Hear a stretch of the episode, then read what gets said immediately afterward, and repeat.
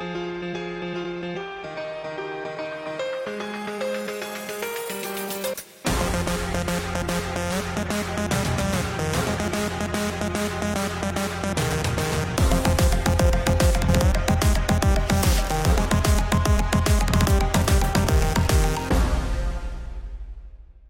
Bienvenidos a Terapia Liberal. En esta ocasión tenemos un capítulo muy, pero muy especial, con un invitado de lujo. En este capítulo vamos a hacer el cierre de la trilogía de Dinero de la Nada. Les dejo el link en la descripción y acá la tarjeta de la parte 1 y la parte 2. El invitado de lujo que les traigo es una persona ultra conocida para todo el público argentino, para el público extranjero. Eh, para que sepan, nada más, es eh, probablemente el economista con las ideas más claras y mayor consistencia de acá de la Argentina. Em, como ustedes saben, tanto en el video 1 como en el video 2 me apoyé muchísimo en el material que él ha publicado, especialmente en su libro, que acá lo tengo, Papel Pintado. Así que ya habiendo visto la tapa del libro, está revelada la sorpresa. Con ustedes les traigo a Diego Giacomini. Diego, muchas gracias por estar acá. ¿Cómo estás? No, muchas gracias a vos por la invitación y por tus generosas palabras de introducción para conmigo. No, Estoy muy bien. Eh, eh, te las tenés más que merecidas. Eh, no es el tema del video, pero creo que para redondear la idea que tengo de tu trabajo, ¿no? que ya lo vengo siguiendo muchísimo desde Economía al Cuadrado, que es un programa y se los recomiendo a todos los que, que no lo conocen, que lo pueden buscar en internet o, o verlo por la televisión digital. Eh, creo que estás eh, trayendo de vuelta el espíritu de lo que es la economía. En una época, la época de Mises o eh, de esos años, digamos, el economista era algo más. Era, casi tenía una visión holística de la sociedad. hablaba de derecho, hablaba de economía, hablaba de un montón de materias. Entonces me parece que estás llevando adelante un trabajo excepcional trascendiendo el rol de que se ha formado en la actualidad del economista. ¿Vos qué, qué opinás de eso? Bueno, mira, yo creo que la madre de todas las ciencias es la filosofía, ¿no? Y, si tenemos en cuenta que, por ejemplo, antes la carrera de economía se llamaba economía política y vivimos en un mundo que viaja velozmente y sistemáticamente al socialismo, y tenemos burócratas que hacen políticas públicas, muchas de ellas económicas, la palabra economía política tiene mucha trascendencia. Entonces ahí entra en juego la filosofía política. Filosofía, filosofía política. La economía tiene que estar enmarcada y partir de la filosofía, la filosofía política. Y acá yo, como un simple transmisor de las ideas de la libertad, yo creo que el origen de todo son los derechos naturales del ser humano, que es la esencia del ser humano, de nosotros, de las personas, teniendo en cuenta ese punto de partida y la acción humana, ¿no? que es esa interacción en total libertad de cientos, miles, cientos de miles, millones de personas interactuando unas con otras que crean, descubren permanentemente información, creando capas de información unas sobre otras, descubriendo medios y fines que van arreglando desajustes sociales y creando nuevos desajustes que el propio devenir de la acción humana va a corregir en el futuro. ¿Por qué digo esto? Porque la economía tiene que estar enmarcada dentro de esto, dentro de la acción humana, partiendo del derecho natural, teniendo en cuenta la filosofía y la filosofía política. Sin eso vamos a terminar en el más descarnado utilitarismo económico.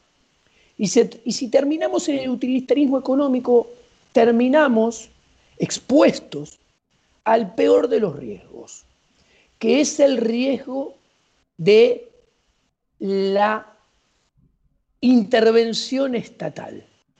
¿Por qué? Porque el utilitarismo es el mejor amigo, aliado y fundamento de la intervención estatal. Porque si nos basamos solamente en números, basándose en números, los podemos mover metafóricamente para arriba, para abajo, para la derecha, para la izquierda. En cualquiera de los sentidos vamos a encontrarle justificación para hacer las mayores barrabasadas intervencionistas que avasallan contra los derechos naturales, contra la propiedad privada, contra la esencia del individuo, empoderando a la casta política, al poder político, en detrimento del poder social y del individuo. Y atentando en consecuencia a qué?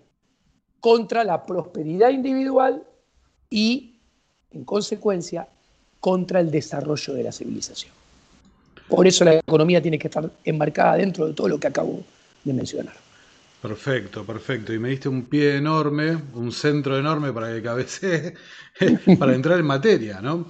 Porque eh, en las charlas previas que tuvimos cuando para coordinar esta entrevista, eh, creo que coincidimos en que el problema más grave que enfrenta la, la humanidad, la civilización, el individuo, es este sistema perverso de manipulación de la moneda, de la tasa de interés eh, y en definitiva ese beneficio de una élite que maneja la, fuente, la emisión de este dinero fiduciario. Entonces, eh, tomando en cuenta lo que acabas de decir, eh, quería enmarcar la charla en cinco ejes, ¿no? el primero, el dinero. ¿Qué, es el dinero? ¿Cuál es el origen del dinero? Porque en general hay una percepción, o sea, yo tengo la percepción, a mí mismo me pasaba como no economista, de que uno lo da por hecho, de que el dinero está y, no se pregunta jamás cuál es el proceso por el que se crea, qué representa. Jamás se te ocurre pensar eh, cómo era la economía de trueque y qué fue lo que lo llevó a, evolucionar, ¿no? A hacer un intercambio indirecto. Así que, ¿qué te parece arrancar por ahí? ¿Qué es el dinero? Me encantó porque es la base de todo. Si vos me preguntás ¿Qué es el dinero?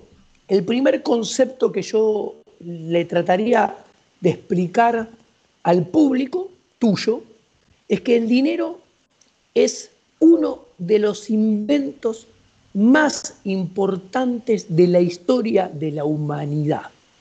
Y es uno de los pilares fundamentales a partir de los cuales, a partir del invento del dinero, el, individuo empezó a a poder prosperar y en consecuencia a potenciarse la acción humana y desarrollarse la civilización. Sin dinero viviríamos todavía en las cavernas. ¿Por qué? Porque es muy sencillo. Antes del dinero había trueque. Y el trueque son intercambios directos. O sea, yo como economista yo a vos, imagínate que vos sos un camisero, haces camisas, ¿no?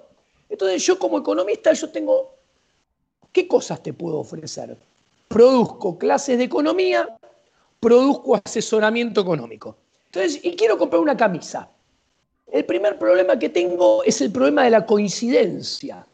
Yo tengo que encontrar, buscar un camisero, vos, que le interesen las clases de, economía o el asesoramiento económico.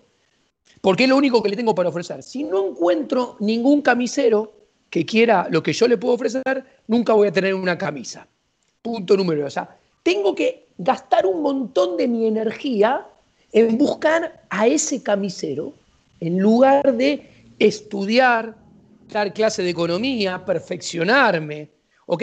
En lugar de producir y generar riqueza, me tengo que poner a buscar un camisero que quiera clases de economía. Te encontré a vos. Imagínate que vos sos el camisero y está de acuerdo. Bueno, después de eso me tengo que poner a discutir con vos precios relativos. Bueno, ¿cuántos minutos de asesoramiento económico o cuántos minutos de clase de economía vale una camisa tuya? y va, a ser una discusión supina. O sea, no, eh, va a pasar mucho tiempo hasta que nos pongamos de acuerdo. ¿Y cuál es el problema? Vos vas a estar sin producir camisas todo ese tiempo y yo voy a estar sin perfeccionarme, sin dar clases de economía ni asesoramiento económico. Listo. Tercer problema, una vez que nos pusimos de acuerdo, El intercambio tiene que ocurrir en el mismo espacio físico y en el mismo espacio temporal. Porque yo, es muy fácil el default, ¿entendés? Para que lo entienda la gente. Si no nos entregamos el intercambio directo en el mismo momento, es un problema. Bueno, imagínate que cada vez que querés hacer un intercambio, se presentan estos tres problemas. Nadie produce nada, nadie genera riqueza, vivimos en un estado de subsistencia, bueno, atroz. Estuvo mucho tiempo el ser humano viviendo en estado de subsistencia porque no había dinero. Listo. Aparece el dinero, resuelve todos estos tres problemas rápidamente. Segundo concepto importante. El primero es un gran invento, uno de los inventos más importantes de la historia de la humanidad. El segundo, como todo gran invento, nació en el sector privado. Es un invento del sector privado, el dinero. Es muy sencillo, no hay ningún documento que dice que el burócrata X en el año Y inventó el dinero, porque no está en ningún lado. Y de hecho, si estuviera documentado, que si lo hubiera inventado un burócrata estaría documentado, imagínate que un burócrata se habría sentado y habría sacado, metáfora, un decreto de necesidad de urgencia con todos los precios relativos, o sea, una mesa vale tantas unidades de dinero, un asiento tantas unidades de dinero, una tira de asado tanto, el libro tanto, el whisky tanto, con lo cual hubiera nacido con un control de precios, con lo cual el dinero hubiera nacido muerto, condenado al fracaso. Revelación que es un invento privado. Esto a tu audiencia le recomiendo la lectura de Principio de Economía de Menger, 1871, capítulo 8, El origen del dinero. Ese libro es el inicio de la revolución subjetivista que plantea que la teoría del valor es la teoría del valor subjetivo, en contra de la teoría del valor objetiva basado en la teoría del valor del trabajo que viene de la revolución, de la reforma luterana, calvinista, que después toma Adam Smith, David Ricardo y después Marx. Bueno, en este libro lo destroza todo esto, pero como frutilla del postre aparece el origen del dinero.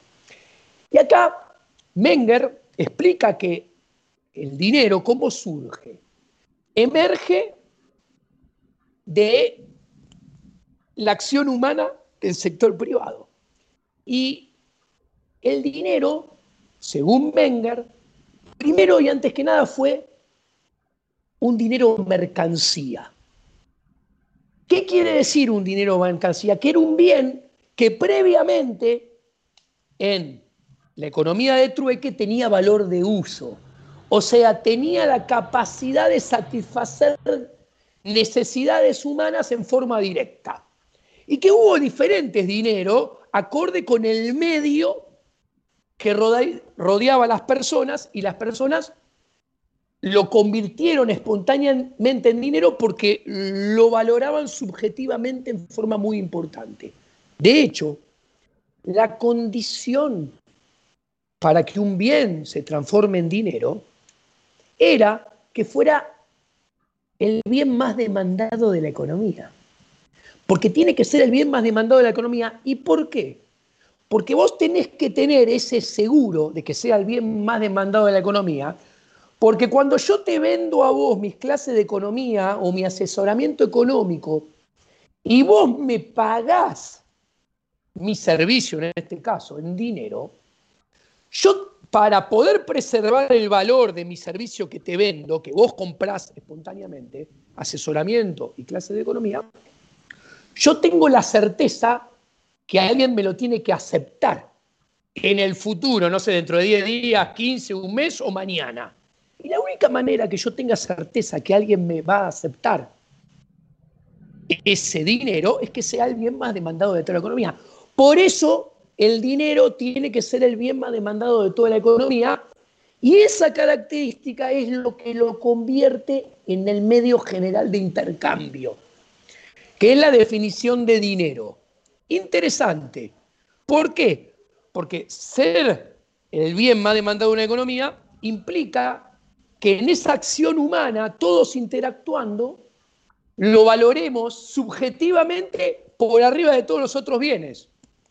Bueno, te paso a contar que, descubrió Menger. Y mirá, diferentes civilizaciones valorizaron diferentes bienes como el bien más demandado y entonces se convirtió en dinero. Por ejemplo, en las tierras frías nórdicas, las pieles fueron dinero. La lana fueron dinero. ¿Por qué? Porque tenían un valor de uso muy importante. Satisfacían la necesidad de abrigar, que era una necesidad primordial del ser humano. Sigo. Por ejemplo, después, la sal fue dinero. ¿Por qué? Porque tenía el valor de uso de preservar la comida, la carne, sin que se pudriera. Segundo ejemplo, fue evolucionando el sistema hasta que masivamente a lo largo y a lo ancho, en términos resumidos de toda la humanidad, el ser humano, todos, por escándalo, terminaron eligiendo el oro y la plata como dinero, que también tenían valor de uso, porque primero, el oro y la plata tenían fines industriales, eran útiles para hacer utensilios, eran útiles para hacer armas, eran útiles porque brillaban para diferenciarse del prójimo, de esa necesidad tan inherente del ser humano que somos todos diferentes, entonces necesitamos diferenciarnos del prójimo que tenemos al lado y como brillan, dan luz, eran muy valoradas por las personas y además porque tenían características muy valiosas para hacer dinero. Por ejemplo, la divisibilidad. Por ejemplo, que no se pueden reproducir fácilmente. ¿Mm? Vos fijate que los ejemplos que te di, las pieles, la lana, no se reproducían fácilmente. Porque, a ver, los animales no había inseminación artificial para reproducirlos hasta el infinito como tenemos hoy vía los avances biológicos. Y si lo matás, listo, es una piel, fue. Después tenés que esperar que se reproduzcan solos. Lo mismo la esquila de la lana, lo mismo la sal.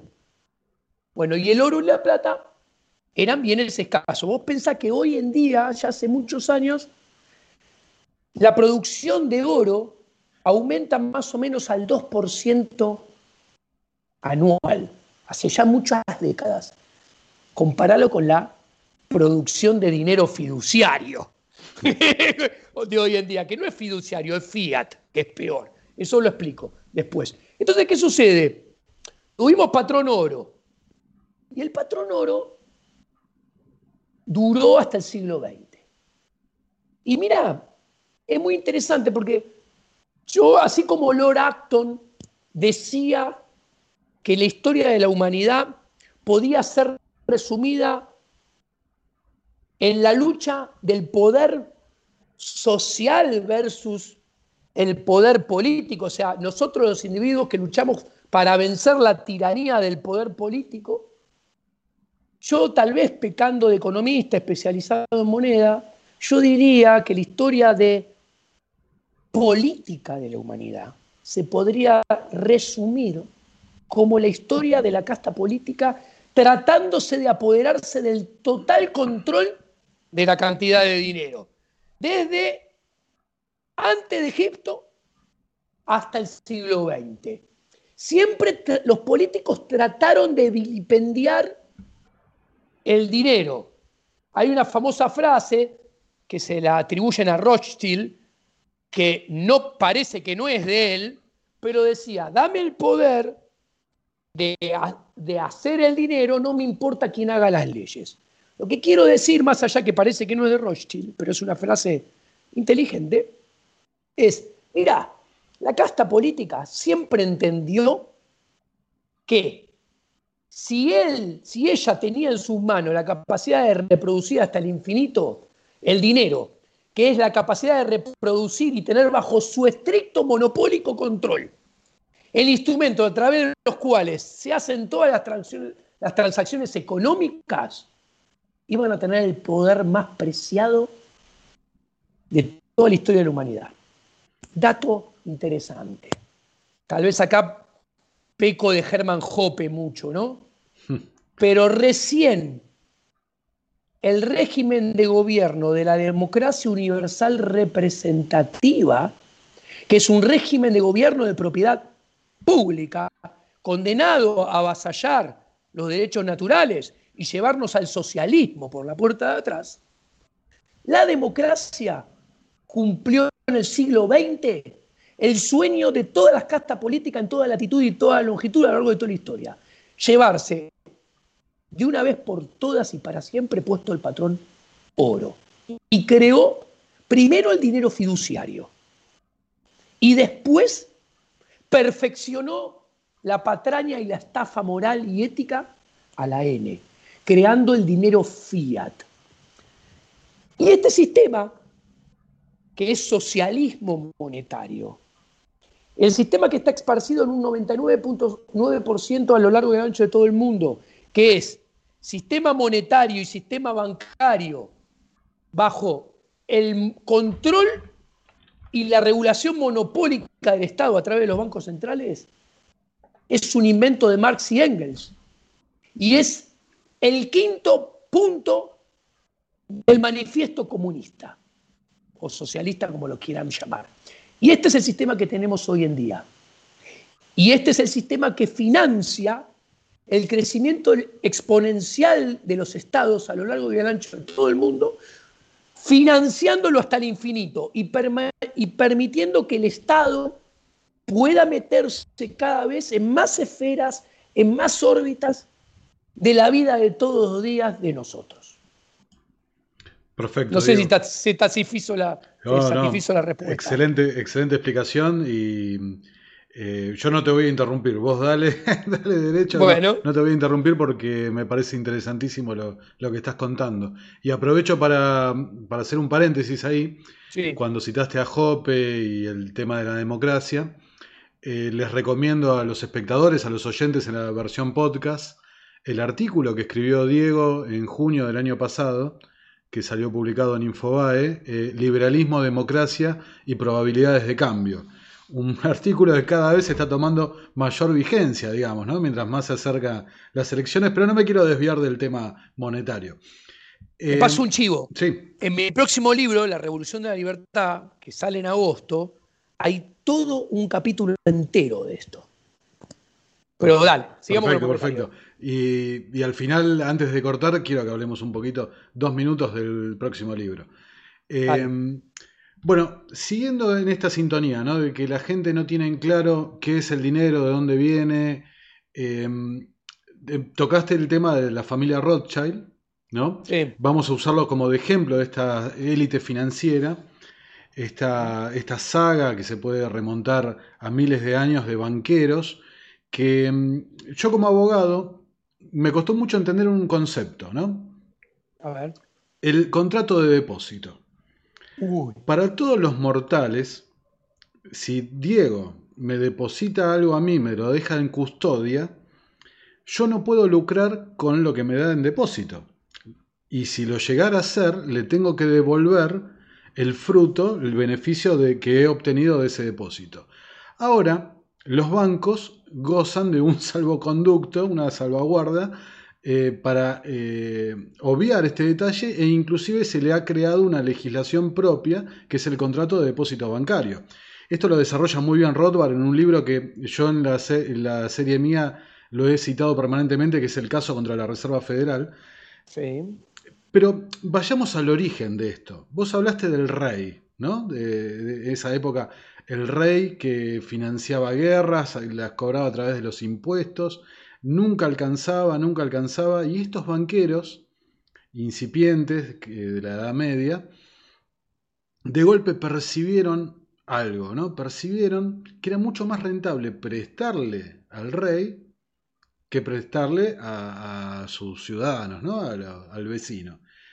Que el depósito, que es el préstamo que se le daba al rey, gozaba de la garantía de los impuestos, de los tributos a cobrar. Entonces, acá empieza donde la distorsión, y quizás podemos ubicar, vos me corregirás, el inicio de la idea de reserva fraccionaria, ¿no? del sistema de depósito de reserva fraccionaria. Y antes de darte el pie, de vuelta, la gente en general no, no percibe la relación que hay entre el, el banco, el sistema bancario y el Estado. Los, los ven como antagonistas, ¿no? Lo ven como el banco, el malvado capitalista, que esto que lo otro, y el Estado que está protegiendo a la gente de la ambición, y etcétera, etcétera. Pero no terminan de ver cómo son cómplices, cómplices necesarios, eh, particularmente en la creación del dinero. Y ahí ya te tiré un montón de, de puntas, ¿no? El sistema bancario, la relación con el poder político, hasta llegar a la creación tanto del Estado, del dinero, ¿no? como del propio eh, sistema financiero, sistema bancario. Bueno, esto es muy importante. Este es, me imagino que era es el segundo bullet que querías tocar. Sí. Vamos a ponerle números simplemente para que tu público tome dimensión de lo que vamos a hablar. En el mundo de hoy, el 90% del dinero es bancario y el 10% del dinero es físico. ¿Ok? O sea, toda la oferta monetaria, toda la masa monetaria es 90% dinero bancario electrónico, hoy en día, 10% dinero físico. Esto se divide en dos partes. El dinero bancario, lo que se denomina técnicamente creación secundaria del dinero. El dinero físico es lo que se llama creación primaria del dinero. En la creación primaria, que para que no entienda la gente, son los billetitos físicos, ahí interviene solamente el Banco Central.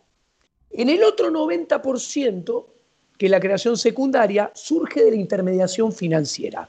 Intervienen el Banco Central, los bancos comerciales, los depositantes y los, los prestatarios, los que sacan crédito. O sea, hay cuatro agentes que crean ese dinero secundario. Dicho esto, tenemos que decir una frase contundente. El sistema bancario, agrega, anexa en el financiero, el sistema bancario está asociado inmoralmente en complicidad solidaria con los burócratas del Estado a través del vehículo del Banco Central. Y esa asociación ilícita es en contra de nosotros, de los privados y de nuestra propiedad privada. Paso a explicar. ¿Y a dónde se ve en el sistema de encaje fraccionario? Paso a explicar. Imagínense que nos dicen los liberales clásicos que tiene que haber un Estado para cuidar nuestra propiedad privada como precondición. Un error científico, intelectual homérico, pero para que se entienda, si alguien viene y entra a mi casa y se lleva el televisor que está ahí enfrente, supuestamente el Estado lo persigue, lo busca, lo agarra de la oreja, le hace un juicio y lo mete en cana, porque robó mi propiedad privada. Y así con cualquier persona y con cualquier objeto. Listo. Ahora bien, yo voy al banco y, vos sos el banquero. Yo voy al banco y te deposito 100 mil pesos en cuenta corriente porque tengo una pyme y tengo que hacer pagos. Depósito, cuenta corriente o caja de ahorro, o sea, el depósito a la vista. Esto lo entiende cualquier persona. Si es a la vista, yo tengo disponibilidad permanente. O sea, yo puedo librar cheques o puedo hacer transferencia vía CBU para hacer mis pagos. Es plata mía que está siempre disponible. Esa plata, para que esté siempre disponible, la única manera que siempre esté disponible es que nadie la toque, y que esté guardadita ahí. El banco me puede cobrar un fee a cambio para custodiar, porque yo le dejo, el depósito a la vista es depósito en custodia, depósito en guarda. Guardámelo, que yo lo quiero tener ahí para que no me lo roben, y mientras tanto lo uso. es propiedad privada mía como el televisor. Ahora bien, el Estado a la única persona que le da una prebenda es a vos, que sos banquero. Le dice, mira, vos, doctor Laje, usted, a usted le doy permiso para avanzar contra la propiedad privada de Giacomini. ¿Sabe qué? Por las dudas, si este loco de Giacomini viene a buscar su plata, usted guarde el 20%. Mire, acá escribo, mi burócratas escriben una resolución que dice que usted tiene que guardar el requisito mínimo legal en encaje del 20%. O sea, guarde 20 mil. ¿Y dónde me lo guarda? Depositado en su cuenta corriente en el Banco Central. O sea, la plata la tengo yo, el Estado. Listo. Los otros 80 mil, usted los puede prestar a quien quiera. Y cobre tasa de interés. Gane dinero. Vos como abogado podrías decir, pero no, eso no está bien, porque Giacomini no me prestó la plata. No me está cediendo la propiedad de su plata porque Giacomini tiene pensado usarla. Entonces, acá es un mismo bien que pasa a tener dos dueños. Y si yo se lo presto a alguien, pasa a tener tres dueños. Y cuando a ese que yo se lo presto lo deposita en otro banco de del banquero X, el banquero X lo va a prestar, va a guardar el encaje, lo va a volver a prestar y los 100 mil van a, van a pasar a tener cuatro dueños y así sucesivamente cinco, seis, cada vez más chiquitito porque se guarda el encaje. Todos ganan plata. Con mi plata, o sea, avanzando sobre mi propiedad privada, todos los banqueros ganan dinero. Ahora, atenti, los burócratas del Estado dicen, yo Nicolás, doctor Laje, yo a usted le doy esta prebenda, pero todo tiene un porqué y un costo. Yo le dejo robar un botín si solo sé usted lo comparte conmigo el botín. Entonces, para que se entienda, haga negocios, pero la mitad de lo que usted gana me lo devuelve a mí financiándome, comprándome Letes, Lelic, Levac, Bontes, Bono del Tesoro, Bonar, que eso paga mi gasto público, eso paga mi presupuesto, eso paga políticas intervencionistas en el mercado, eso le da poder al político. Entonces ahí se ve la asociación ilícita. ¿Y por qué es en contra nuestra? Porque cuando Giacomini y varios van a buscar la plata y la plata no está, el Estado, a través del Banco Central, actúa como prestamista de última instancia. Y dice, no se preocupen, si todos van a buscar la plata y la plata no está, yo se las imprimo. Y yo le doy la plata para que le devuelvan la plata a todos los depositantes. Y les aseguro que ustedes no van a tener ningún problema y no van a quebrar. Ahora, ¿qué estoy haciendo como banquero central? Al emitir y ser prestamista de última instancia, le estoy cobrando impuesto inflacionario e impuesto devaluatorio a toda la sociedad. Estoy agrandando la base imponible de un tributo no legislado. Igual vos sabés que yo no defiendo mucho a la dictadura parlamentaria, ¿no? Pero lo digo al pasar, tributo no legislado. ¿Y es qué es ese impuesto? Ese impuesto es una transferencia de riqueza desde el sector privado a los banqueros y a los burócratas del Estado. ¿Y quién paga ese impuesto? Toda la sociedad. ¿Y quién gana con ese impuesto? Los banqueros y los burócratas del Estado. Por eso digo que es una asociación inmoral en complicidad solidaria en contra nuestro. Vos fíjate una cosa y cierro. ¿Quiénes son los principales defensores de el dinero fiduciario, el dinero fiat, que la diferencia entre dinero fiduciario y dinero fiat, paso la explicación en un minuto, es esta. El dinero fiduciario no tiene respaldo. El Estado monopolísticamente lo imprime, lo puede imprimir hasta el infinito. La diferencia es que el dinero fiat es una vuelta de rosca más. Lo hace de curso legal obligatorio, o sea, te obliga a aceptarlo y como si esto fuera poco, el dinero fiat prohíbe la competencia. que es eliminar el dinero que había elegido voluntariamente la gente, que era el oro y la plata. Dicen, si a vos te agarran comprando un auto con lingotes de oro, llaman a la policía, la policía te lo incauta y va para el Banco Central eso. No te dejan operar con lo que habíamos elegido nosotros como dinero. Eso es el dinero fiat. Entonces, lo que quiero decir es, vos fijate, ¿quién defiende el dinero fiat? ¿Quién defiende el dinero fiduciario? ¿Quién defiende a los bancos centrales? Más que nadie, los banqueros. Y esto es muy curioso. ¿Dónde viste que un regulado defienda al regulador? ¿Qué te quiero decir? Un laboratorio médico, si puede, le pone una bomba a la MAT. ¿Ok? Si alguien que hace un frigorífico, si pudiese, le pondría una bomba a todas las inspecciones bromatológicas del municipio. Ahora bien, los bancos son los, que, los más defensores de los bancos centrales. ¿Qué revela eso? Que están en una asociación inmoral y en una complicidad solidaria en contra nuestra. Perfecto, clarísimo. Inclusive eh, quiero volver un segundo a, la cita que hiciste del manifiesto comunista.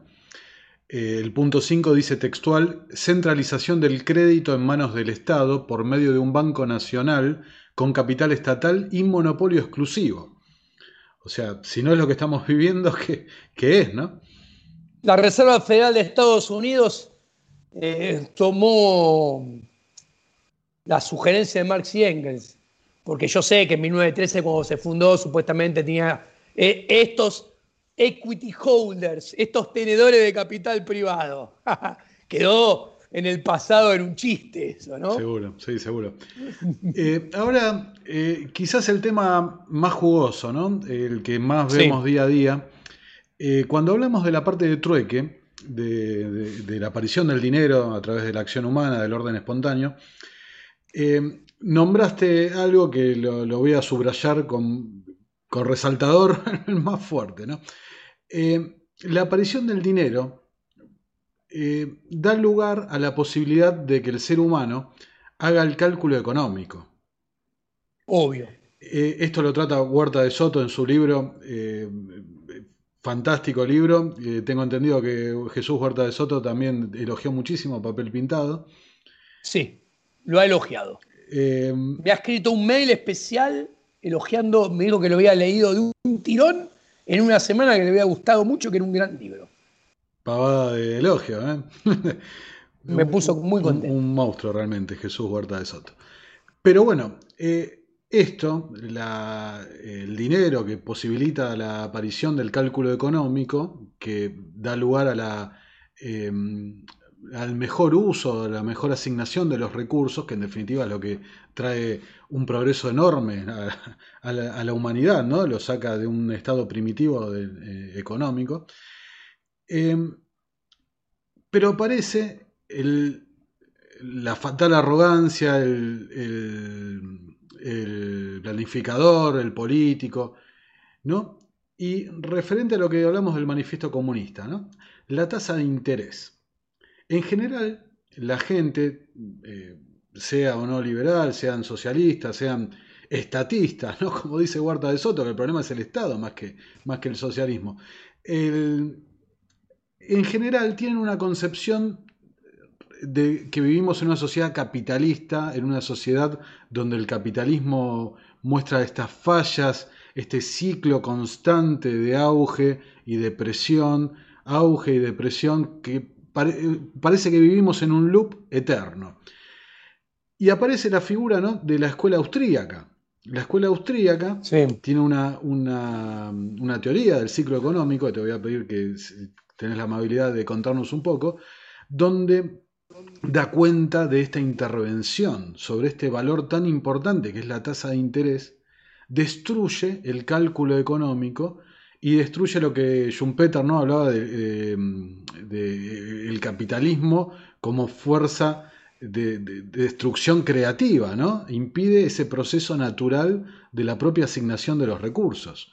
¿Qué, nos puedes contar, Diego, de, este ciclo de auge y depresión uh, constante? Muchas cosas puedo contar, me voy a extender pero voy a tratar de ser breve y claro.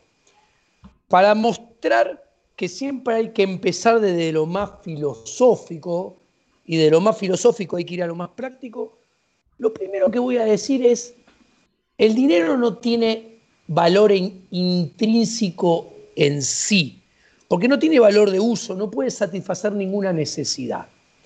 ¿Por qué menciono esto? Porque si no tiene valor intrínseco, no puede satisfacer ninguna necesidad por sí solo en forma directa, no puede haber una cantidad de dinero óptima.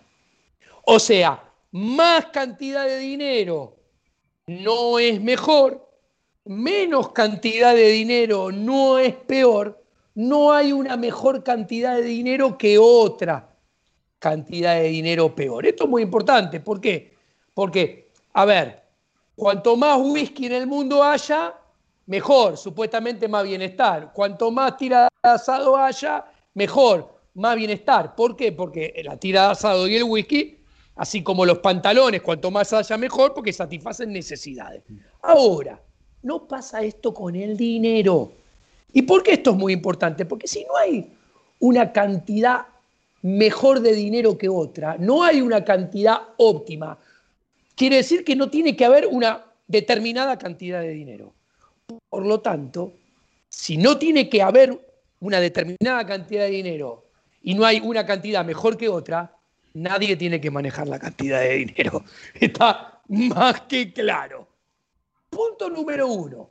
Punto número dos. Lo acabo de decir. Pero imagínate que lo que dije antes lo borramos de un plumazo. Y hay una cantidad de dinero óptima, que no es cierto, lo acabo de explicar. Pero imagínate por 10 segundos que hay una cantidad de dinero justa, justa. Bueno, ¿y cómo sabes esa cantidad de dinero cuál es? Porque la cantidad de dinero justa la va a determinar cada individuo en forma constante, va a ser permanentemente cambiante en todo momento del tiempo. Entonces, el policymaker el burócrata que pretende hacer socialismo monetario manejando la cantidad de dinero no tiene forma de saber cuál es la cantidad de dinero justa si existiera. Pero ya sabemos encima que no existe esa cantidad óptima de dinero. Tercer punto. Tercer punto es peor todavía. ¿Por qué? Porque la autoridad monetaria, el socialista que está sentado en la poltrona de la Reserva Federal, del Banco Central de Europa, del BCRA en Reconquista al 200, o el de Canadá, Inglaterra, o el que sea, no puede controlar la cantidad del dinero. Si la creación secundaria, que es el dinero bancario, lo determinan el juego de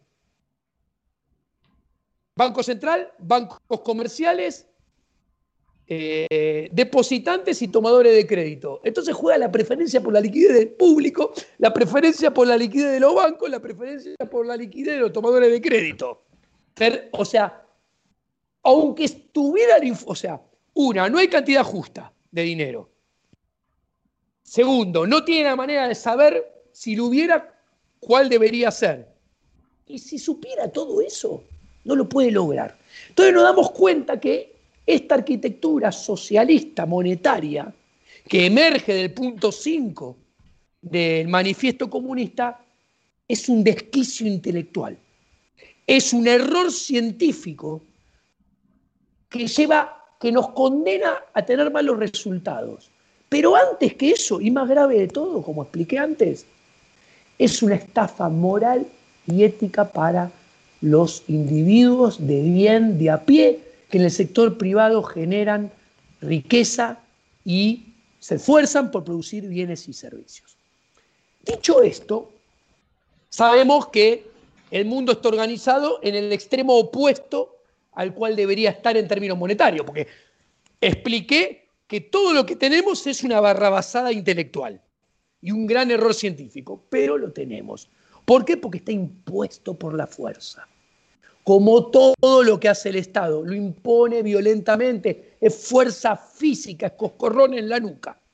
Entonces lo tenemos adelante de nuestros ojos. Entonces, ¿qué hacen los bancos centrales? manejan la cantidad de dinero. ¿Ok?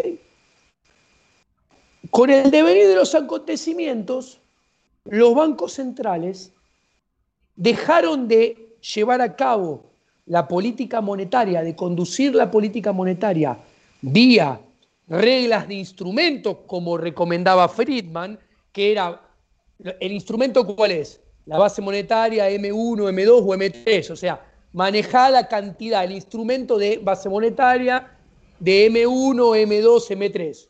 La base monetaria la pueden manejar, pero M1, M2, M3 pueden influir en ellos, pero no manejarlo.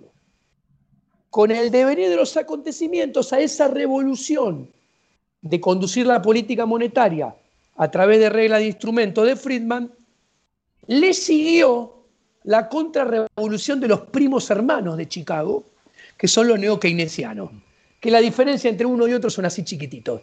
Los dos atentan contra la ética y la moral y la libertad porque los dos apoyan el socialismo monetario. Y conducen la política monetaria a través de reglas de objetivos. El famoso metas de inflación, el famoso inflation targeting, que en lugar de manejar la cantidad de dinero, manejan el tipo de interés. Vos fíjate que te estoy diciendo tipo de interés. No te digo tasa de interés. Tipo de interés y tasa de interés son dos cosas diferentes. Un lado está el tipo de interés y otro lado está la tasa de interés. ¿Qué es la tasa de interés? ¿Qué es lo importante? La tasa de interés es la tasa de preferencia intertemporal. ¿Qué quiere decir esto? Suena muy difícil, lo entiende un nene de primaria. Nosotros, vos, yo y todos los que están oyendo estos, somos seres humanos que no sabemos si dentro de cinco años vamos a estar vivos, porque en el medio nos podemos morir. O sea, enfrentamos riesgo e incertidumbre, que básicamente es la muerte. O sea, no sabemos si vamos a estar en el futuro. Entonces, esa incertidumbre y ese riesgo de no estar en el futuro hace que tengamos preferencia temporal por el presente en detrimento del futuro. ¿Qué quiere decir esto? El refrán de nuestra abuela.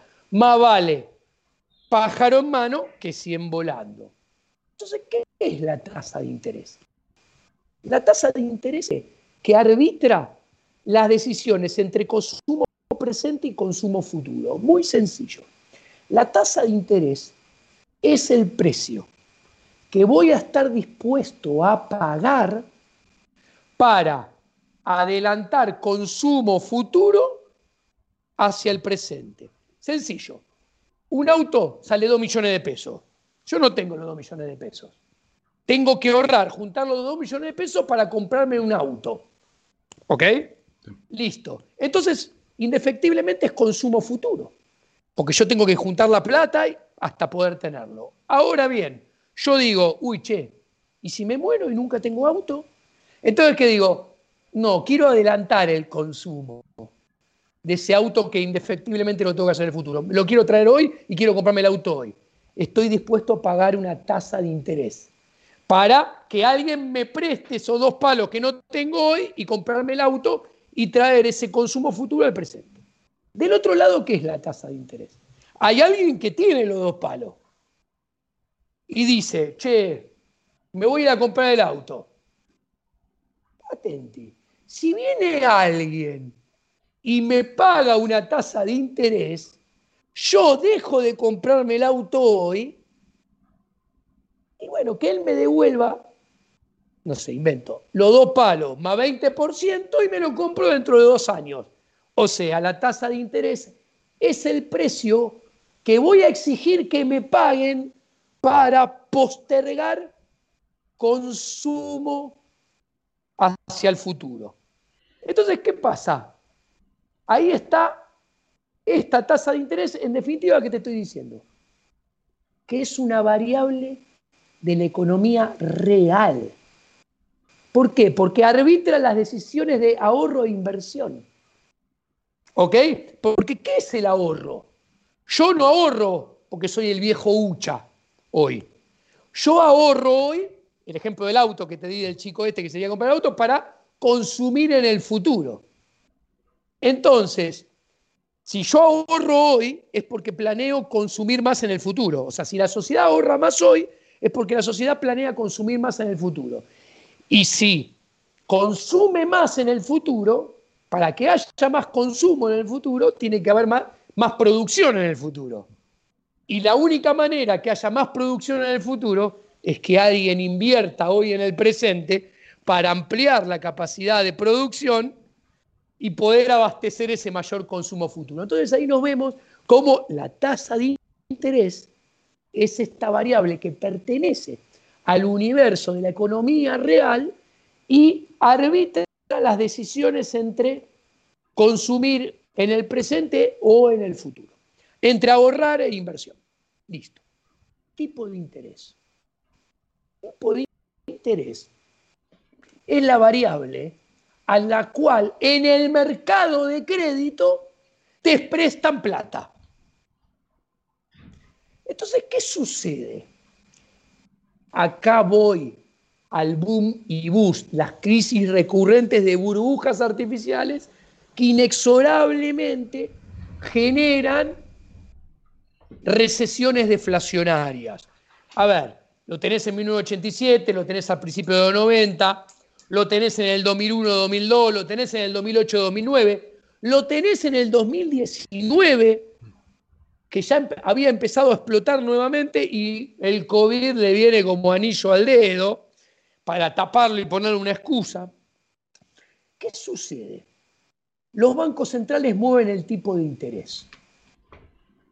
Los bancos centrales que dicen que son independientes, pero es una gran mentira, una estafa moral e intelectual, y actúan por cuenta y orden de los burócratas del Estado, acá en Estados Unidos y en cualquier lado, algunos lugares está más disimulado que en otros, ¿qué hacen? Aumentan el crédito y bajan la tasa de interés. Perdón, bajan el tipo de interés. Porque claro, si vos aumentás la oferta de crédito, ¿ok? La única manera de colocar una masa crediticia aumentada con anabólicos es bajando en el precio, es bajando el tipo de interés, porque si no, no se la colocas a nadie. ¿Ok? Entonces, baja el tipo de interés. ¿Cuál es el problema? Que cuando bajan el tipo de interés y te lo ponen en 0,50, y esto tu audiencia lo va a entender en un segundo, acá te muestra que hay una artificialidad, una inconsistencia. ¿Por qué? ¿Qué quiere decir una tasa de interés de 0.5? Con el cero se ve muy, claro que a vos te da lo mismo el presente que el futuro. Si la, tasa, si, si la tasa de interés de verdad fuera cero, a vos quiere decir que te da lo mismo tener 10 mil dólares en el bolsillo hoy que tener 10 mil dólares dentro de 5 años. Lo cual te das cuenta que es una pelotudez, está mal. Bueno, lo que te pone de manifiesto la artificialidad de este ejercicio de la política monetaria que hacen los bancos centrales. Te baja la tasa de interés a 0, 0.5, ¿por qué? Porque tienen que colocar ese crédito. Ahora bien, desde el lado de la oferta de la economía, los empresarios no tienen capacidad de darse cuenta que ese tipo de interés no es la tasa de interés. Los tipos dicen, uy, 0.5, qué bueno, me prestan plata baratísima. Viste que viene la gente de Europa, Estados Unidos, dice, qué bueno, sabés, me dan un crédito a 0.5 a 30 años. A la gente le digo, ¿vos estás contento porque te dan un crédito a 30 años al 1%? Sí, te dicen todo, bueno, del otro lado, ¿estarías contento y hundirías plata tuya 30 años por un 1%? Y toda esa misma persona te dicen, no, ni loco. Bueno, ahí ya empezás a darte cuenta que hay gato encerrado. Eso es lo que te muestra que la política es inconsistente. El político ve el 0.5 y toma el crédito. Dice, crédito regalado. ¿Qué hace? Los proyectos de inversión lo descuenta al tipo de interés de 0.5, el flujo de fondo eh, eh, futuro. Como lo descuenta 0.5, hacer rolitos en la Antártida le da valor actual neto, le da rentable, porque claro, lo descuenta 0.5. O sea, toda actividad empieza a ser rentable. Entonces, ¿qué sucede? salen todas las empresas, desde la más chica a la más grande, a invertir. Y para invertir, ¿qué hacen? Compran bienes intermedios, compran insumos. Listo. Toman gente. Entonces, ¿qué ves? Que la economía crece vigorosamente, se sobrecalienta y se expande por afuera de su frontera de posibilidades de producción. Claro, mientras esto, están todos chochos, porque todos facturan más, hasta inclusive los trabajadores con el salario. ¿Y a dónde se ve la asociación inmoral? Los banqueros están ganando y al presidente lo votan y es reelecto en ese contexto. ¿Entendés? Porque la economía vuela. Ahora, ¿cuál es el problema? Están todos invirtiendo como locos, porque el tipo de intereses era, era 0.5. Ahora, si a vos te dan un crédito a 0.5, por tus ahorros, ¿cuánto te van a pagar? 0.25. Menos todavía. Entonces, ¿qué vas a ahorrar más o ahorrar menos? Vas a ahorrar menos, porque no te paga nada, es un desestímulo el ahorro. Entonces, imagínate, ¿qué problema? Las dos variables que en equilibrio se tienen que mover juntas, que son por un lado la inversión y por el otro lado el ahorro, cuando los bancos centrales mueven la tasa de interés hacia la baja, hacen que la inversión crezca artificialmente y el ahorro caiga. Bueno, acá tenés la inconsistencia, porque la inversión con qué se paga? Con ahorro. El financiamiento es ahorro. Entonces, la inversión crece y el ahorro cae. Tenés un gran problema. ¿Esto qué genera? Como el ahorro cae, encima también crece el consumo. Entonces, aumenta la inversión, aumenta el consumo, la economía vuela y todos aplauden de pie. Qué grande Bernanke, qué grande la Reserva Federal, qué buen boom que tenemos el S&P vuela, eh, el Dow Jones vuela, el Nasdaq vuela, el FTSE de Inglaterra vuela, el DAX de Alemania vuela, el Nikkei de Japón vuela, todos los índices bursátiles vuelan. ¿Y eso qué genera? Un efecto riqueza. Como genera un efecto riqueza y en el primer mundo todo el mundo tiene acciones, la riqueza de la gente en apariencia aumenta entonces califica mejor para crédito y le dan más crédito que vuelcan a su vez a más consumo y se retroalimenta la burbuja. Ahora, ¿cuál es el problema? Cuando esto pasa el tiempo, pasan los, los años, ese mayor consumo que se esperaba nunca llega. Porque como el, el ahorro originalmente cayó, la gente consumió más en el presente. Y si consumió más en el presente, en el futuro va a consumir menos. Entonces te encontrás que en la economía real hay mucha sobreinversión. En palabras de Mises y Hayek. Hay una sobreinversión. Entonces empieza a haber una producción que no es vendida. Empieza a haber una facturación esperada que no se realiza. Y las empresas empiezan a no poder pagar esos créditos. Vaya Lehman, por ejemplo, ¿no? Entonces, ¿qué sucede? El sistema bancario empieza a tener problemas a, cobrar, empiezan a aparecer los incobrables. Entonces sale con apetito a tratar de recobrar lo que prestó antes. Y cuando sale a recobrar, ¿qué pasa con la masa monetaria global. Esa masa monetaria que con el crédito artificial que inventaba crédito sin respaldo de ahorro, que se había agrandado y creaba el boom, se empieza a achicar la oferta monetaria, la masa, porque los bancos dejan de prestar y es más, quieren recuperar. Y cuando se achica la masa monetaria, el tipo de interés sube. Y como los préstamos son a tasa flotante, más quiebras. Y la economía, que estaba sobrecalentada y todos habían aplaudido de pie, cae a la frontera de posibilidades de producción. Pero ¿cuál es el problema?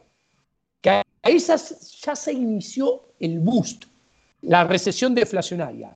Pero en su primera etapa, la menos grave, y ahora te voy cerrando que no quiero aburrir, trae a un mix insustentable, porque hay inversión que yo no la puedo desarmar. A ver, si yo invertí en un oleoducto o en un caño de gas, porque pensé que las industrias iban a demandar mucho gas mucho petróleo y no lo demandan, yo no puedo levantar los caños e irme y, poner eso en otro lado.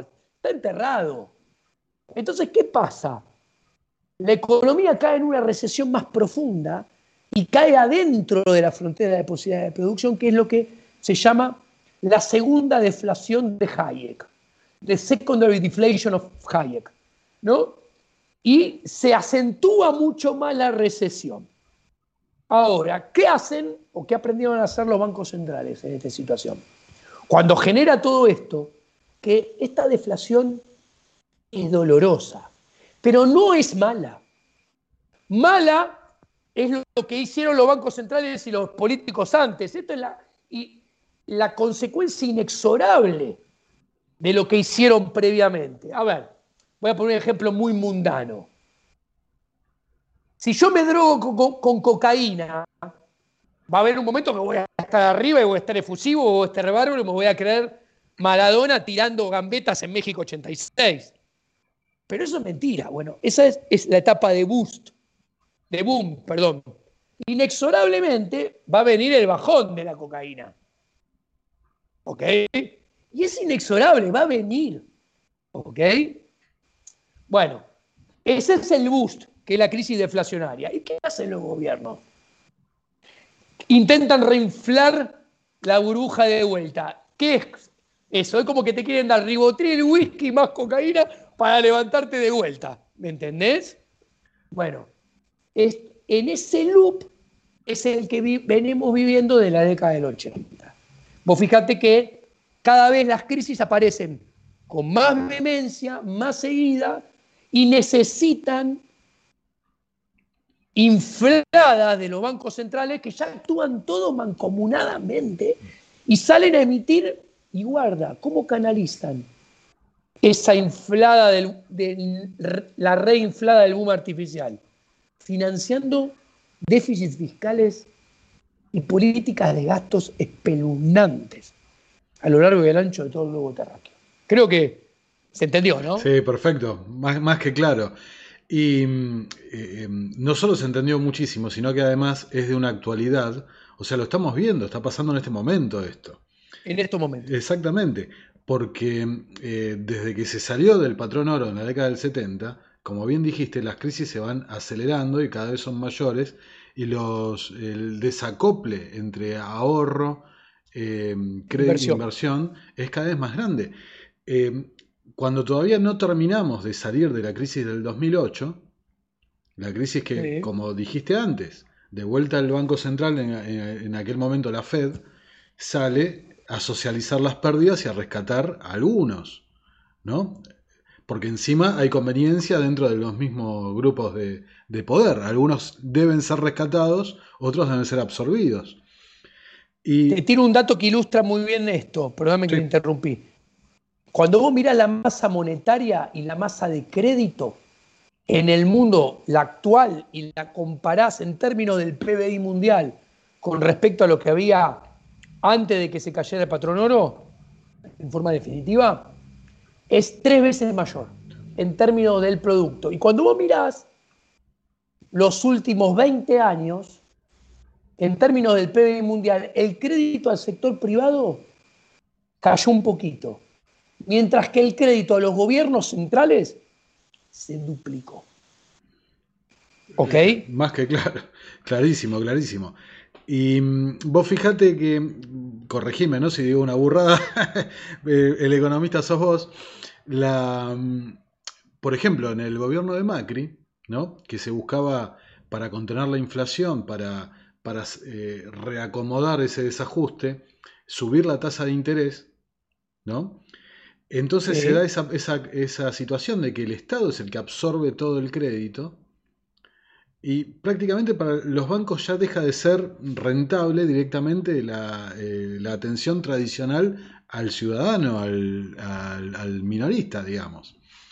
Eh, yo lo veo hoy por hoy, eh, el banco pedirle que te atiendan es, prácticamente rogarle, ¿viste? Tenés que sacar turnos, no, están interesados en dar crédito, no están interesados en la función tradicional del, del banco, porque la cartera del banco como bien dijiste al principio, son las letras, son los bonos, eh, la ganancia del banco pasa por otro lugar. Cuanto más Estado haya, más gasto público haya, más déficit fiscal haya, eso es más desahorro del sector público, por lo tanto menos ahorro en toda la economía global. Y, el, y no solamente es menos ahorro, sino que la menor cantidad de ahorro que hay se dirige más hacia el sector público, que lo despilfarra en lugar de asignarlo a actividades de generación de riqueza. Bueno, sabes, Diego, que eh, me llamó muchísimo la atención, viste, que cuando escuchamos a socialistas o gente de izquierda, ¿no? Eh, que hablan de neoliberalismo. Generalmente nosotros los liberales decimos, no, es una falacia porque no hay nuevo liberalismo y demás, ¿no?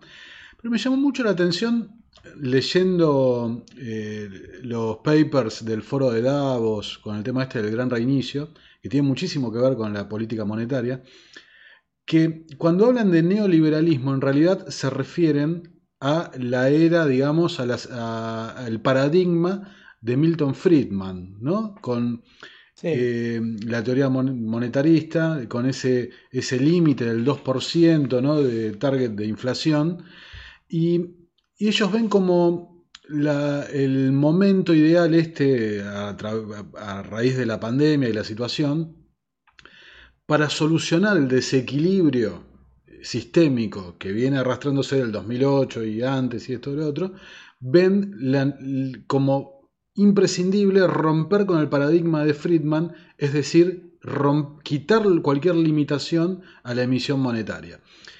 Para ello, fíjate que, se están dando, y, vos ahora lo vas a explicar seguramente mucho mejor que yo, se dan algunas particularidades, ¿no? La tasa negativa. ¿No? es un ano contra natura la tasa negativa. Exacto.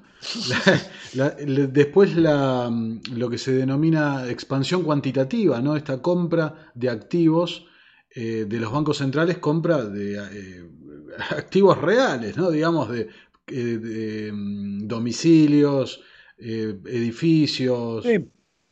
¿Cómo, ves esta, esta transición que están llevando estos planificadores socialistas, definitivamente, hacia este, esta, este abandono del paradigma de Friedman? que el paradigma de Friedman fue cómplice de mucho de, esta eso. Exacto, pero lo, están, lo quieren llevar a lo que ellos denominan teoría monetaria moderna, o sea, un keynesianismo desatado, desaforado. ¿Cómo lo ves? Mira, yo tengo una visión muy crítica de esto de Friedman, ¿no? Eh, es una hipótesis de trabajo porque es incontrastable, ¿no?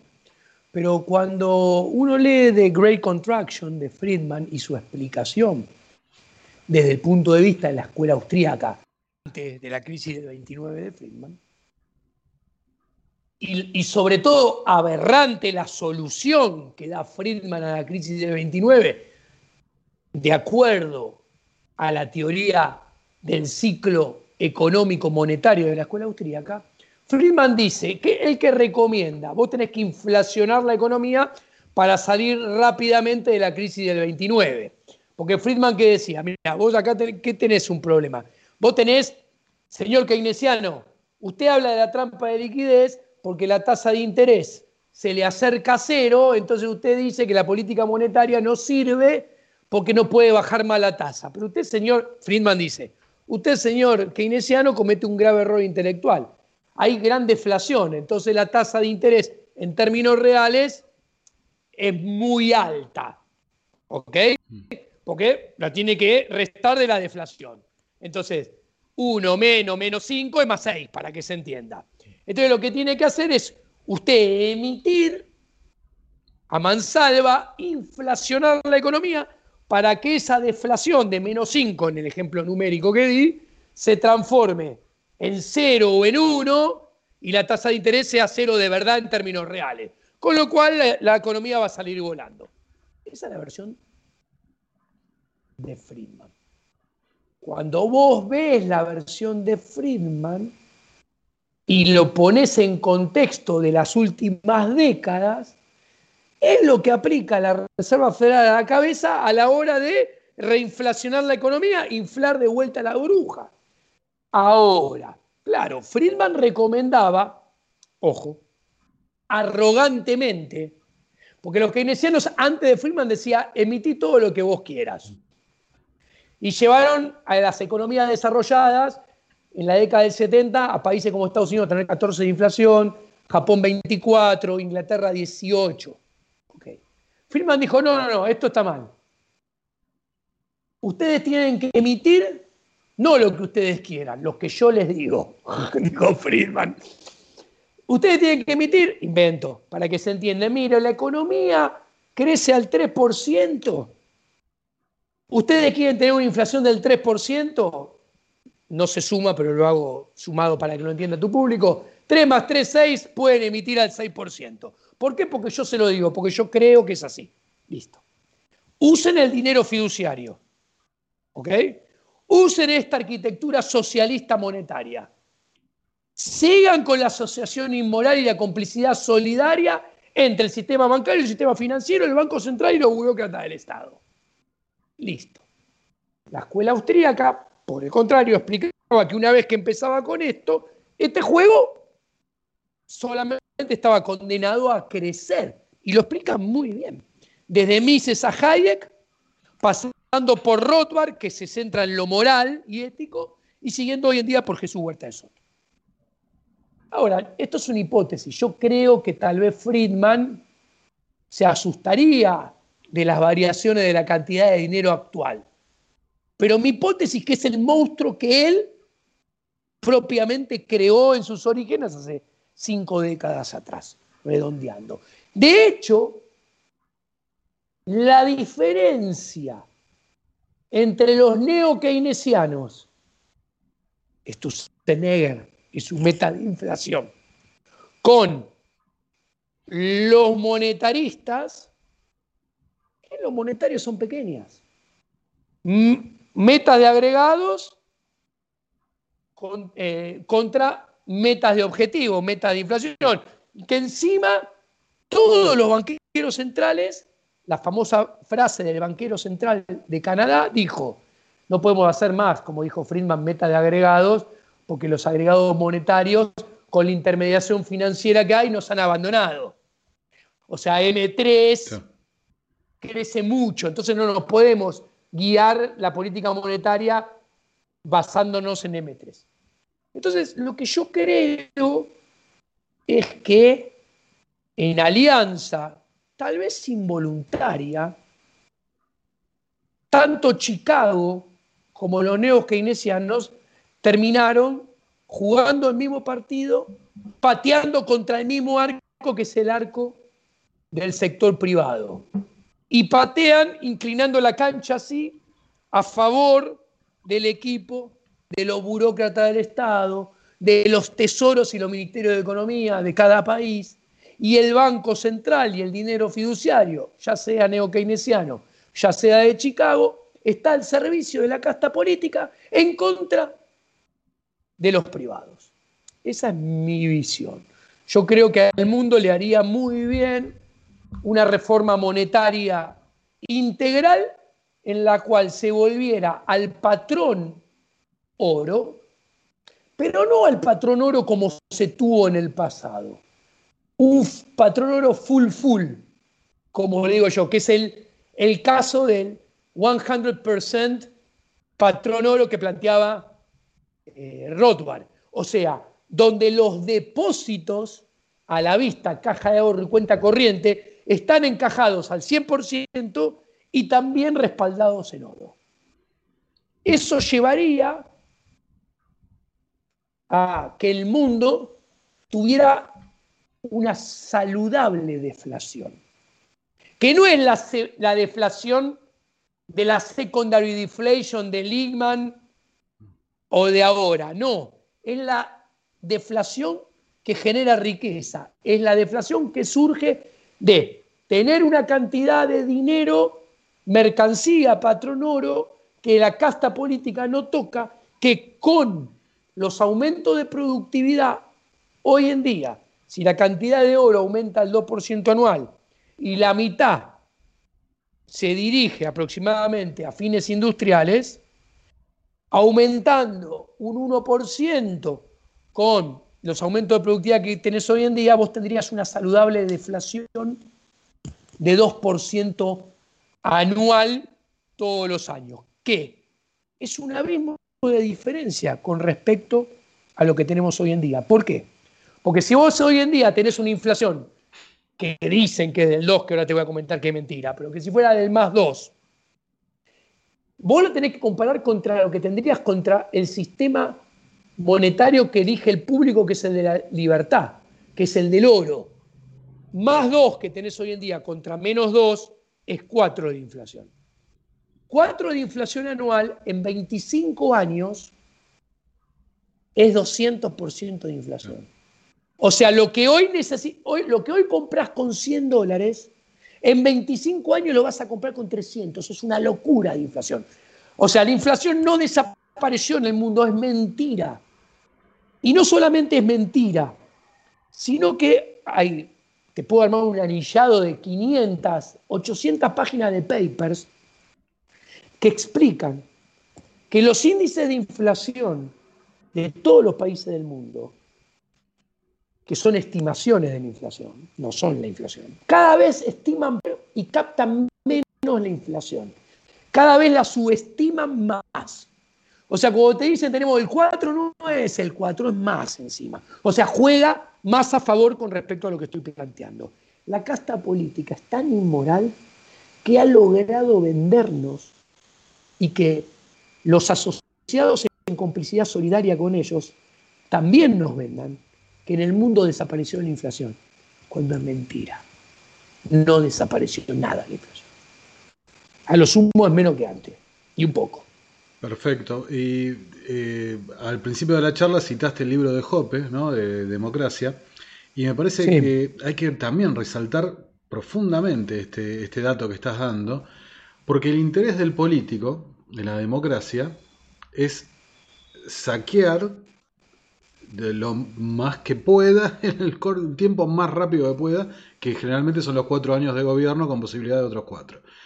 Ahora, al político eh, generar este ciclo, este ciclo de, auge artificial, de inflación, para sus propios incentivos y su, eh, idea, le conviene, porque como lo hemos visto acá en Argentina, ese auge que se da, ese ciclo de auge, eh, la gente lo aplaude, él pide más, y la gente no entiende qué, es lo que está pasando en el fondo, que en algún momento hay que pagar la cuenta de ese desacople en la economía. Eh, ahí mencionaste eh, encaje 100%, ¿no? Depósito de 100%. Sí. Mencionaste eh, patrón oro. Para los depósitos inclusive a la vista. Y se desprende también de, lo que, de todo lo que estás diciendo, libertad absoluta de competencia de monedas. Absolutamente. y abandono del prestamista de última instancia. Exacto, exacto. La, vos fíjate, eh, también lo voy a dejar acá en la, en la ficha, eh, la conferencia que diste presentando el libro, Papel Pintado, en la Universidad del SEMA. Sí. Eh, una, conferencia fabulosa, que bueno, acá por una cuestión de tiempo estamos acotando y acelerando los temas, pero ahí lo, has desarrollado con más tranquilidad. En esa conferencia hay como 38 filiminas de PowerPoint hmm. que le pongo números en el contexto argentino, en el contexto internacional, a todo esto que estoy hablando. Claro, te quiero justamente llevar a ese punto. En la conferencia me llamó muchísimo la atención que no, no es la primera pregunta, la segunda pregunta que te hacen del público es, ¿y qué pasaría si el Banco Central fuera independiente? O sea, gente no, está hecho para no ser independiente. Eh, Exacto. ¿Qué pasaría si el helado fuera caliente? Exactamente. Si las prostitutas fueran vírgenes. Es que es que Rothbard tiene una frase en ese libro que cité antes, en el caso contra la Fed, tiene una frase que es fantástica que dice, a ver, cuando la gente se dé cuenta que el sistema está hecho para justamente para que no estén respaldados los depósitos, para que eh, el sistema está hecho para saquear directamente. Para saquear. Eh, claro, el dinero no es neutral, que ese es un error generalmente que se suele aplicar cuando se habla. Hay algunos que llegan antes al dinero. Exacto. Entonces esos son los que se benefician pueden comprar más barato, ¿no? Se benefician del proceso inflacionario que lo termina pagando el último de la, de la fila. Bueno, eso es muy interesante porque a mí me gusta la perspectiva austríaca, que pone mucho el acento que el dinero entra por algún determinado lugar de la economía, que no es lo mismo si entra a través del mercado de crédito o a través de subsidios del Estado para consumo, entra por una ventanilla. ¿Y quién se beneficia? El que, el que primero lo gasta. ¿Por qué? Porque lo gasta antes que suban los precios. Entonces, se beneficia de ese nuevo dinero. ¿Y quién es el primero que gasta el dinero? El político que lo imprime. Él lo imprime y él lo gasta antes que suban los precios. Ahora, el dinero tiene que hacer un trabajo en la economía, entre comillas. El dinero nunca puede hacer el bien, ya lo expliqué. ¿Por qué? Porque no tiene valor de uso, no satisface ninguna necesidad. El dinero nunca puede hacer el bien, pero sí puede hacer el mal. Entonces, el dinero va haciendo un trabajo que es en la medida que va pasando, traspasando de mano a mano a lo largo y a lo ancho de toda la economía. Y el dinero no pasa en 10 minutos de mano en mano y no llega a todos los rincones de la economía en 3 minutos. Hace un trabajo, las, economías son grandes, con millones de personas, con regiones, con provincias, con ciudades. Desde que entra una ventanita hasta que se expande por toda la economía, el tiempo que pasa. Entonces, esto lo que genera es que vos emitís y los precios van subiendo de a poco.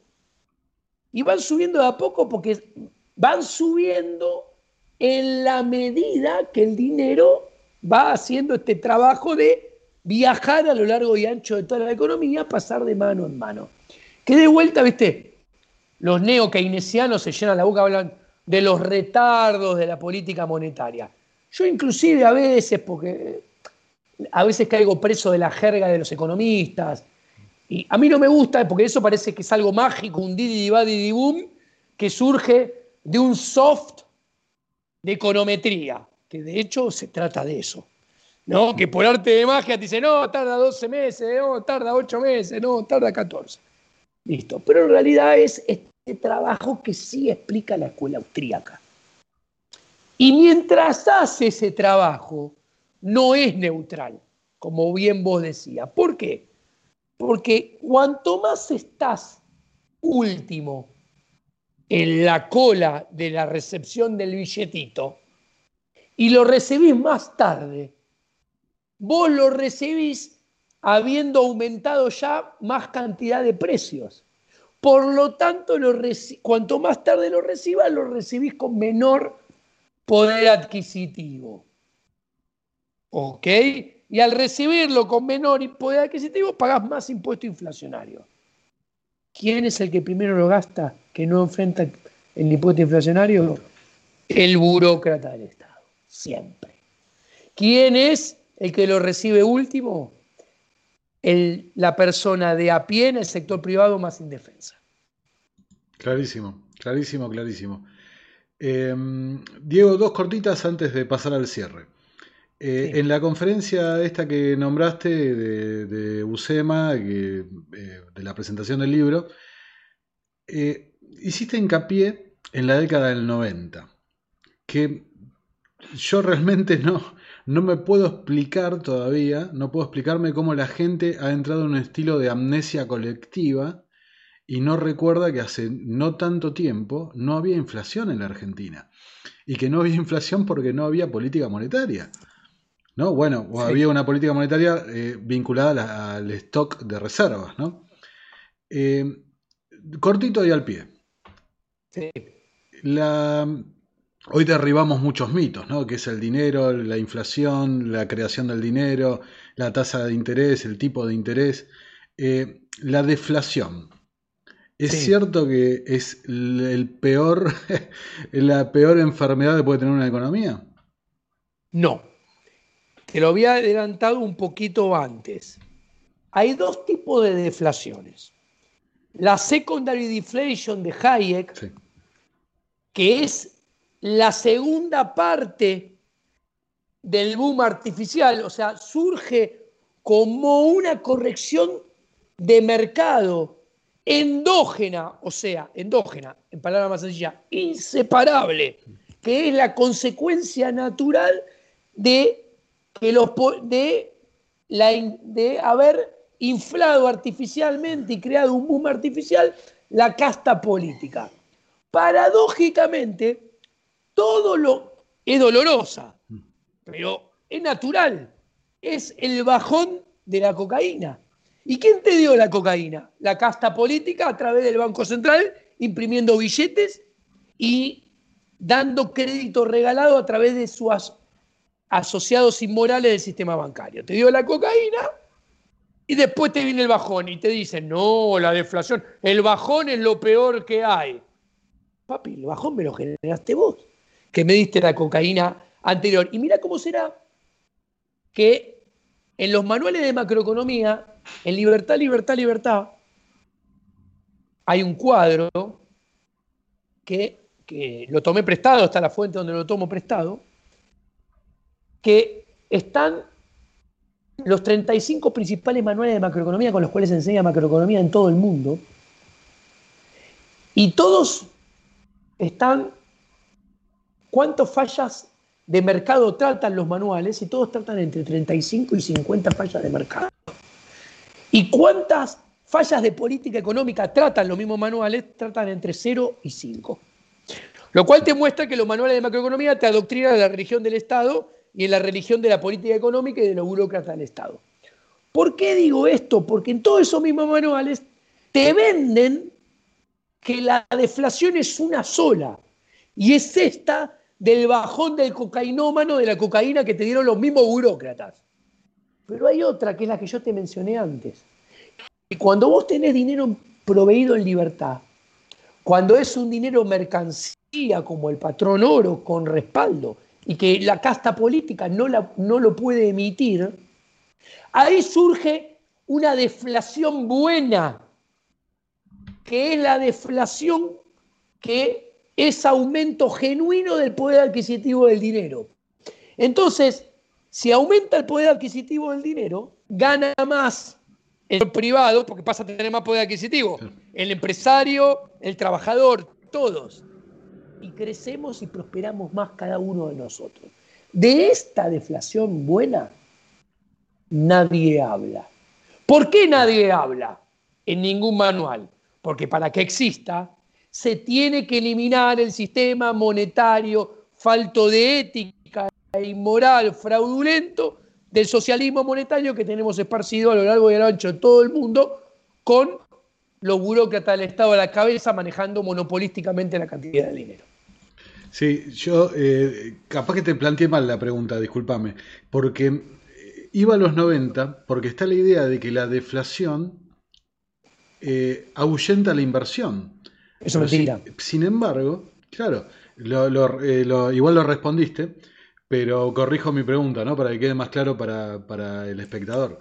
En los 90, al contrario, hubo un boom de, de mm, inversión. Los 90 fue el último periodo de más, alta, de más alta inversión neta y más sostenida de Argentina en las últimas décadas.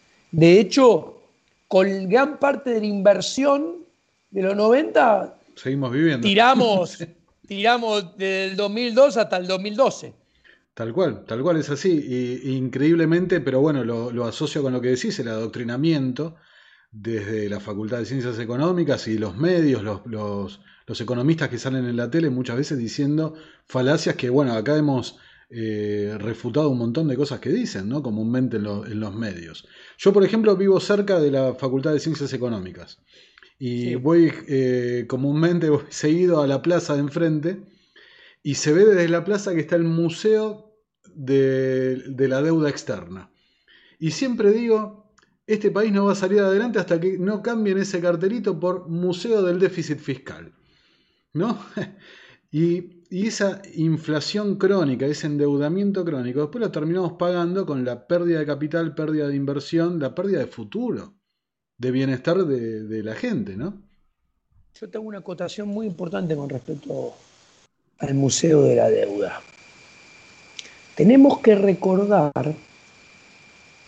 que desde 1983 a la fecha, siguiendo a Lisander Spooner, los que no son representantes nuestros, que son los diputados y los senadores de la dictadura parlamentaria, desde 1984 a la fecha y desde 1991 en tiempo y en forma, porque antes de 1991 se, los presupuestos se aprobaban con retraso. A partir de 1991 se empezaron a aprobar en tiempo y forma. Todos los diputados y senadores de la dictadura parlamentaria levantaron la mano y aprobaron el nivel de gasto, el nivel de presión impositiva, el nivel de déficit fiscal y el nivel de, de endeudamiento, autorizando cada uno de ellos esa deuda que tenemos hoy en día y que tuvimos y, que defolteamos, reestructuramos y vamos a volver a defoltear en el horizonte no muy lejano. Mira, eh, te, quería compartir, eh, antes de pasar al cierre, eh, Anthony Mueller, que es un economista de la escuela de Hope, de Rothbard, publicó basado en el libro de Rothbard de la Gran Depresión, un cuadrito de... Librazo. Sí, eh, recomiendo, sé que capaz que a, los que no están tan metidos en temas económicos le puede resultar, porque es un libro amplio, pero, pero recomiendo porque es muy interesante, es una visión completamente eh, contra mainstream, digamos, ¿no? De lo que, ocurrió. Y ahí, eh, es una patada de la nuca Friedman. Exactamente. ahí Müller dice la receta rothbardiana, ¿no? de qué hay que hacer y qué no hay que hacer eh, con la economía, con estos ciclos de auge y depresión que hemos hablado. Y dice, ¿qué hay que hacer? Perdón, voy a empezar por lo que no hay que hacer. Retrasar la liquidación de las inversiones malas, que es lo que explicó Diego. Lamentablemente hay que liquidar las inversiones que no que mm, complican a la distribución de los escasos recursos de los que contamos. Lo que no hay que hacer, reinflar la economía, es lo que hacen continuamente los políticos, lo que no hay que hacer es estimular el consumo. ¿no? Hacen campañas políticas basadas en, esto. Lo que no hay que hacer, aumentar el gasto público. O sea, jamás entra en la ecuación bajar el gasto. Jamás. Jamás. Lo que no hay que hacer, subir los impuestos. Argentina lo hace continuamente. Y, ahora paso a la otra, la otra parte, lo que dice lo que hay que hacer. Repito, basado en el libro de Rothbard, de la Gran Depresión. Lo que hay que hacer, acelerar la liquidación de las inversiones malas. Obvio. Dejar que la deflación siga su curso, lo que explicó muy bien Diego, para que la economía... Pero pasa que ahí pierde, pierde las elecciones. Exactamente. El político de turno pierde las elecciones. Sí. Exactamente, está en contra del incentivo del político. Ahí entendemos que la democracia es nefasta que los incentivos están, no están del lado de lo que la gente piensa. Están totalmente desalineados con la prosperidad. Totalmente, totalmente. Eh, lo que hay que hacer, aumentar el ahorro, ni hablar, reducir el gasto público, reducir los impuestos. Esa, es la receta. Te explico en un segundo. Cuando genera la burbuja, yo te dije que subías la inversión y bajaba el ahorro, la burbuja. A ver, la economía tiende al equilibrio y el equilibrio macroeconómico es ahorro igual a la inversión. Entonces, La deflación es generarte un proceso natural automático de liquidación de la inversión para llevarla al nivel del ahorro. Ex post, la inversión es siempre igual al ahorro. Entonces, si vos hiciste que en el boom la inversión suba y el ahorro caiga, lo que estás generando en el boom son las condiciones para que venga la deflación dolorosa y después caiga la inversión. Entonces, ¿qué hay que hacer? Lo mejor que, hay que hacer para tratar de que sea menos dolorosa cuando empieza a liquidarse la inversión, empiezan a quebrar, es subir el ahorro. Porque subís el ahorro y lo empata de vuelta rápidamente y entonces la inversión no cae y se dejan de quebrar las empresas. Pero la bestia de los políticos, cuando la inversión empieza a caer, dice, no gastemos más. Entonces, si gastamos más es menos ahorro y baja el ahorro. Y esto sigue bajando. Entonces, artificialmente, generan más problemas a futuro. Es muy fácil de entender. Pero a futuro no va a estar ese político. Así de fácil. ¿no? Y, y yo hasta agregaría eh, los, intentos liberales, pero no, no, me quiero meter en eso en esta ocasión, pero lo, quiero mencionar así al pasar, ¿no? Los intentos liberales de participar en las elecciones no hablan de eh, encaje 100%, no hablan, hablan de competencia de monedas, no, no, no hablan de absolutamente nada. O sea, es una continuación de las mismas políticas de siempre. En principio. un ejemplo más grosero todavía, aplicado a Argentina. Decime qué conservador disfrazado de pseudo liberal que, pretende alcanzar fines libertarios con la bandera amarilla y la viborita enroscada en el cuello, a través de medios estatistas, que Conkin dice es una inconsistencia, vos no podés perseguir fines libertarios a través de medios estatistas. ¿Ok? Listo. Es como querer hervir un helado. El helado no se hierve, se enfría. ¿Qué de estos ejemplares, no poner el nombre que quiera, yo lo dejo pasar, te habla de que hay que eliminar el cepo? Por ejemplo. Ninguno. Ninguno. En la economía argentina, en la política argentina, nadie menciona que hay que ya levantar el cepo. Claro, ¿por qué? Porque levantar el cepo es sincerar y comerte una hiperinflación.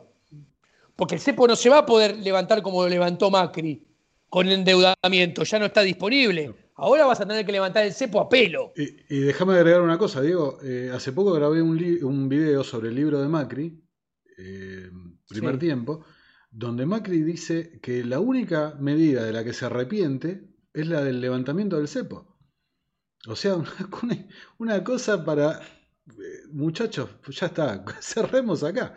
Es, eh, no, no hay posibilidad de cambio si la, gente no empieza a valorar estas ideas que estás divulgando vos, que estamos entre, entre, todos con nuestro esfuerzo tratando de divulgar, si la mentalidad de la gente no cambia y no empieza a darse cuenta de las mentiras que les han dicho en los últimos 40, 50, 100 años, tanto económicos como políticas como filosóficas, no, no hay posibilidad de cambio realmente. Desde la política no va a venir. Ahí está. Vos fíjate que queda totalmente desnudo en carne viva la mentira de que la política es una herramienta un instrumento transformador de la realidad. Y que los medios estatistas, que es presentarte a elecciones, jugar con las reglas que te pone el Estado, con la infraestructura y, dentro de la arquitectura del Estado vas a lograr fines libertarios, es una gran mentira, vos te das cuenta, porque los que defienden las ideas de la libertad y siguen defendiendo las ideas de la libertad son personas como vos, como yo, gente de bien que permanece afuera de la política institucional.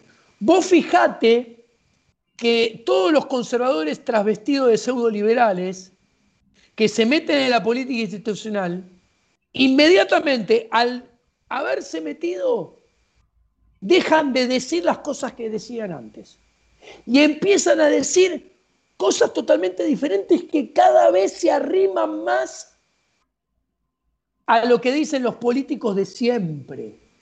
Y en pocos meses se transforman en políticos de la más rancia raza política, mintiendo descaradamente. Perfecto, perfecto. Eh, te, voy a frenar ahí porque si no podríamos estar dos horas más hablando de esto. Pero eh, lo último monetario, lo último monetario Dale. y hacemos el cierre, el cierre. Porque realmente podemos hablar dos horas más de, esto que estamos hablando. Mucho más, lo que quieras puedo hablar. Eh, Diego, lo último monetario. ¿Te sorprendió que salieran de los, de los bancos centrales a pegarle con todo al Bitcoin esta semana y a relanzar las, las monedas digitales gubernamentales? La verdad que no, es un tema muy interesante. Mi próximo libro La Revolución de la Libertad, si no me falla la memoria, el capítulo 8, es un capítulo de 50 páginas que hablo de las criptomonedas. Yo digo, ahí fue muy, muy interesante porque me puse a leer de vuelta el, teoría, el teorema de la regresión monetaria de Mises lo dejo escrito en el libro. Dije, estoy contento porque tener que escribir esto me hizo releer todo y darme cuenta que tenía una interpretación equivocada en algunos aspectos de la teoría de la regresión de Mises. Concretamente y que confundía en ciertas cosas mi mala interpretación y emparentaba en algunos aspectos la teoría de la regresión de Mises con el origen del dinero de Menger y era un error. Concretamente, yo antes pensaba que si las criptomonedas se convertían en dinero, a partir de una mala lectura del teorema de la regresión, yo pensaba que si se convertían en dinero lo, lo, harían violentando el teorema de la regresión de Mises. Y me doy cuenta que no. y lo explico todo en el nuevo libro. Las criptomonedas podrían ser, no son dinero hoy en día, porque no son el medio general de intercambio, no son el, bien más demandado de la economía. Hay encuestas en 23 países, lo muestro en el libro, que en promedio muestran que 7% de las personas el año pasado decían haber hecho una transacción o tener, las dos cosas juntas, 7% criptomonedas, una sola transacción o tener. Entonces, dista mucho de ser medio general de intercambio, dista mucho de ser el bien más demandado, por lo tanto no es dinero. Ahora, que no sea dinero lo importante, no, es anecdótico. Porque el valor de las criptomonedas es poder hacer contraeconomía, agorismo monetario y pegarle fuerte a los estados en una fuente de poder, que es la emisión de moneda. Entonces, para mí es mucho más importante poder hacer contraeconomía y, y hacer agorismo monetario con criptomonedas que si se, si se convierte en sí o no en dinero. No me pongo ansioso para que sean sí o no dinero. En el presente aportan un gran valor que es la contraeconomía y el algoritmo monetario. Ahora bien, como aportan gran valor en este terreno, en el terreno más valioso para los burócratas del Estado, porque volvemos a, la a esa frase que le atribuyen, parece equivocadamente, a Rothschild, si me dejas tener el monopolio del dinero y de hacer dinero, no me interesa quién haga la ley, entonces las criptomonedas vienen a atacar ese monopolio, claramente, en algún momento los burócratas van a hacer una cruzada contra las criptomonedas y van a generar una pérdida de valor económico a los que tengan criptomonedas a manera de querer dar un escarmiento que no sé cuándo va a llegar. No sé si van a tener efectividad en hacerlo, pero no dudo que lo van a intentar. Dicho esto, la mejor manera de, de jugar sucio, y tenemos que estar preparados que los burócratas del Estado siempre juegan sucio, porque son inmorales, son falta de ética, le gusta ejercer la violencia, es jugar con una prostituta virgen. Es jugar con un helado caliente. ¿Cuál es? Una criptomoneda estatal. Una, criptomoneda estatal es una prostituta virgen. Es un helado caliente.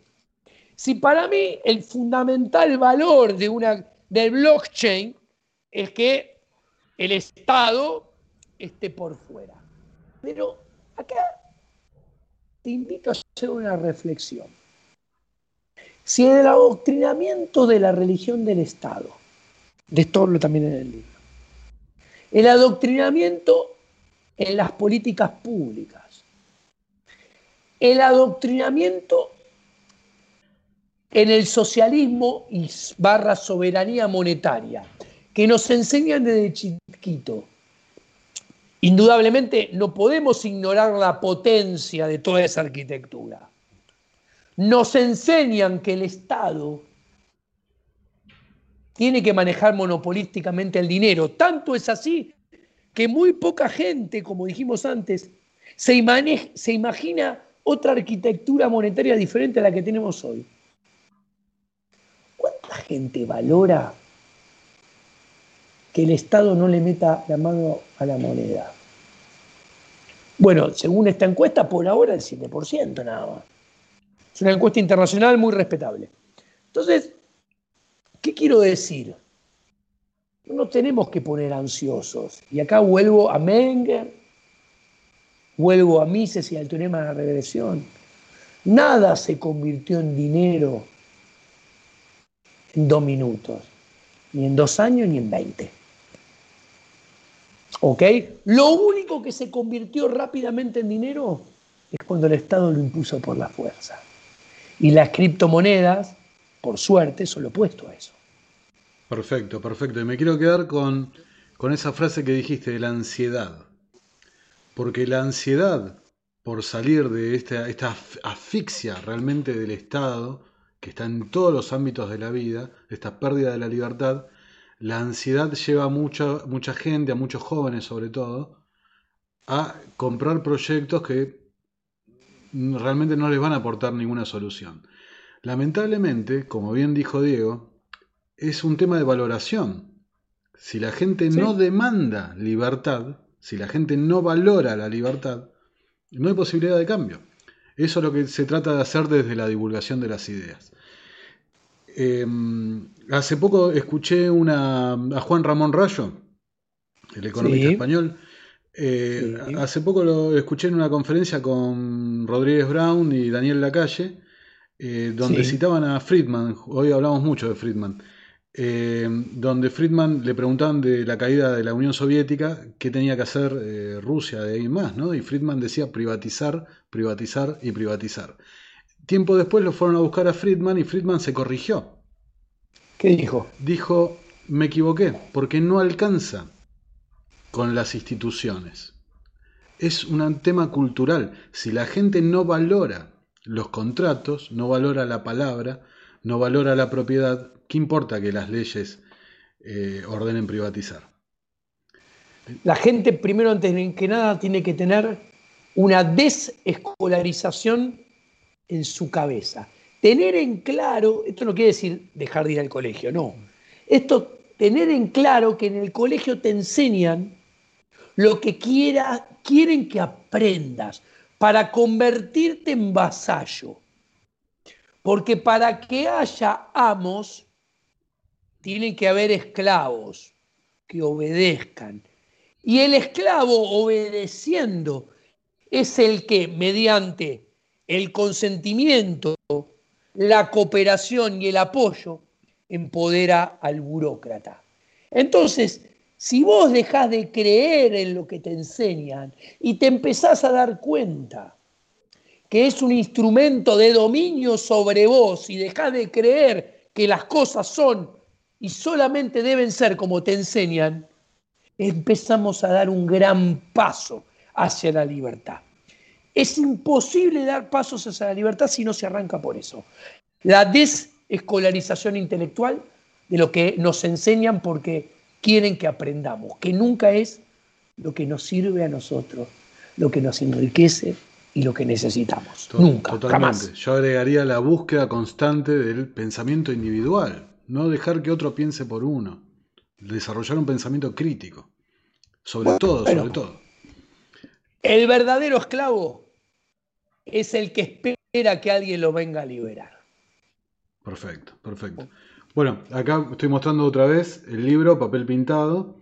Eh, de vuelta se los recomiendo ampliamente a los que les interesan estos temas. Muchas gracias. Pero ahora, y ahora sí, en modo de cierre, no te quiero robar más tiempo, contanos, la revolución de la libertad. Mira, la revolución de la libertad es un libro que eh, está desarrollado en 12 capítulos. El primer capítulo explica qué son los derechos naturales, que no es otra cosa que lo que está bien, lo que está mal, lo justo, lo injusto, que es la piedra fundamental angular de la ciudad de la libertad. Después explica, segundo capítulo, qué es y qué no es el Estado, cuáles son las consecuencias del Estado. Estoy explicándolo muy sencillo. Después explica cómo el Estado está condenado a crecer porque es un monstruo que crearon las constituciones liberales, creando el monopolio de la seguridad y la justicia. Explica toda esa arquitectura legal viciada de nulidad y siendo una aberración científica como las, que son las constituciones liberales. Después, el cuarto capítulo explica, mirá qué interesante, ¿Qué es la democracia? Toda la arquitectura de democracia, cómo es un régimen de gobierno de propiedad pública condenado a llevarnos al socialismo por la puerta de atrás, avanzar contra los derechos naturales, contra la propiedad privada. Muestra cómo terminó siendo el régimen de gobierno que más mató gente. ¿Mm? Después hablo de la educación pública como el instrumento de dominación más perfecto. Explico toda la historia de la educación pública obligatoria desde Esparta hasta hoy en día, cómo es una, una oferta que autocrea su propia demanda para agrandar el poder del, gobierno.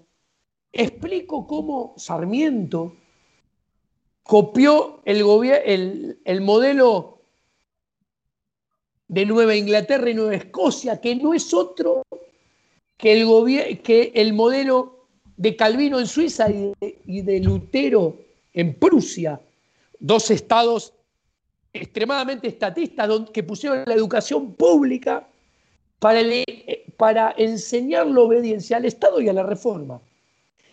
Y explico cómo Sarmiento y esa generación nunca fue liberal en Argentina sino conservadora.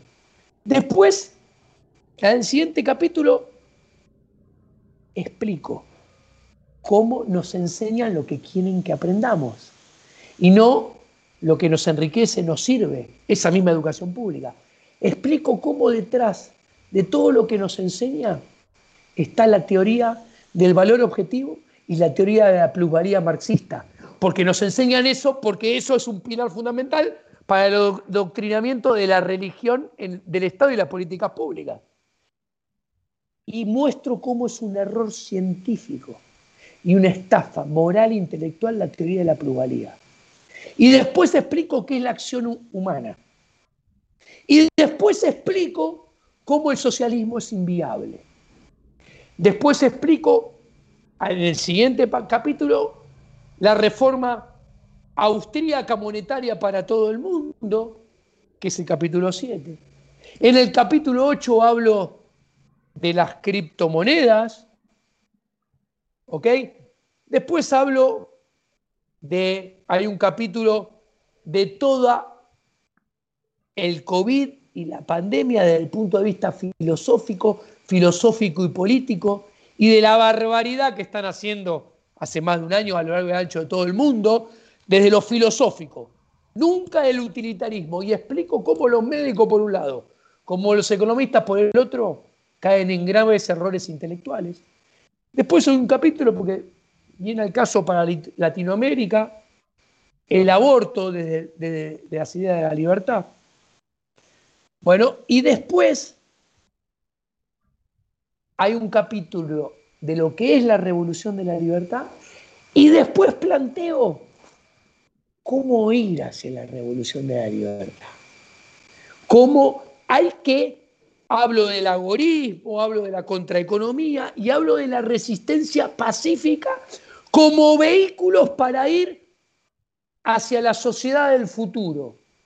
Y explico qué es la anarquía, en serio, que no es lo que nos enseñan a propósito en el adoctrinamiento de la religión del Estado. En la anarquía hay orden, en la anarquía hay gobierno. Lo que pasa es que hay solamente medios económicos y no políticos. Y explico todo eso y cómo ir hacia eso. Todo esto en la revolución de la libertad. Que eh, disponible en agosto, nos dijiste. La editorial la tiene pautada a sacar en agosto. Bueno. Eso lo maneja la editorial. yo ya lo entregué hace exactamente un mes. Perfecto. Ojalá que, en agosto podamos disfrutar del libro, porque parece un material ultra interesante y también eh, más cercano a los no economistas, digamos, ¿no? Que, es algo que, venía en falta. De 12 capítulos, de 12 capítulos tiene solamente dos de economía. Y paso un aviso tiene una magnífica introducción de Nicolás Moraz. Un grande, un grande Que se le agradezco enormemente. Un grande Nico Moraz, que le mando un, fuerte abrazo desde acá. Los dos le mandamos un, saludo muy grande. Obviamente. Y de, cierre, respecto a lo que dijiste, la gente entiende mal el, anarcocapitalismo, el anarquismo, lo entienden mal. Eh, no, no pueden entender, porque los han adoctrinado, en que hay algo llamado orden espontáneo y hay algo llamado eh, acuerdos voluntarios, ¿no? libres y voluntarios. Se puede organizar un, gobierno, pero voluntariamente, como un hablo de la, que sea. Hablo de la secesión también, en cómo alcanzar esa sociedad. Eh, es un libro que tendrá 450 hojas más o menos, es como papel pintado. Bueno, y, si te parece mi atrevimiento, te, invito a cuando saques el libro a volver a repetir esta experiencia para, para charlar del libro. Me encantaría, bueno. Me encantaría. Eh, yo a modo de cierre eh, te quiero decir una cosa, ¿no? Eh, tengo un amigo que decía una frase siempre, que códigos tienen los delincuentes, pero principios la gente de bien. Hermosa frase. Y a modo de cierre, de, lo, poco que nos conocemos, quiero valorar que me pareces un tipo de bien, un tipo que ha mantenido sus principios a rajatabla y has tenido que sufrir mucho ataque, mucho cosas, eh, declaraciones completamente injustas, pero fuiste fiel a tus principios, fuiste fiel a tu moral, a tu ética, y no tengo ninguna duda, no tengo ninguna duda, y te lo he dicho en privado, que mientras algunos en el futuro se van a convertir en un meme, Diego Giacomini cada vez va a tener más prestigio. Muchas gracias. Como hablamos al principio, ya llegó el reconocimiento internacional con Huerta de Soto. Eh, yo te auguro e-, ese, ese, camino. Muchas gracias. Yo, mira, eh, Nicolás Moraz lo mencionó. Yo tuve la oportunidad de ser funcionario de Cambiemos, la deseché. Yo trabajé, eh, soy amigo de Rogelio Frigerio, ex ministro de Cambiemos, siempre me insistió para que fuera y dije que no.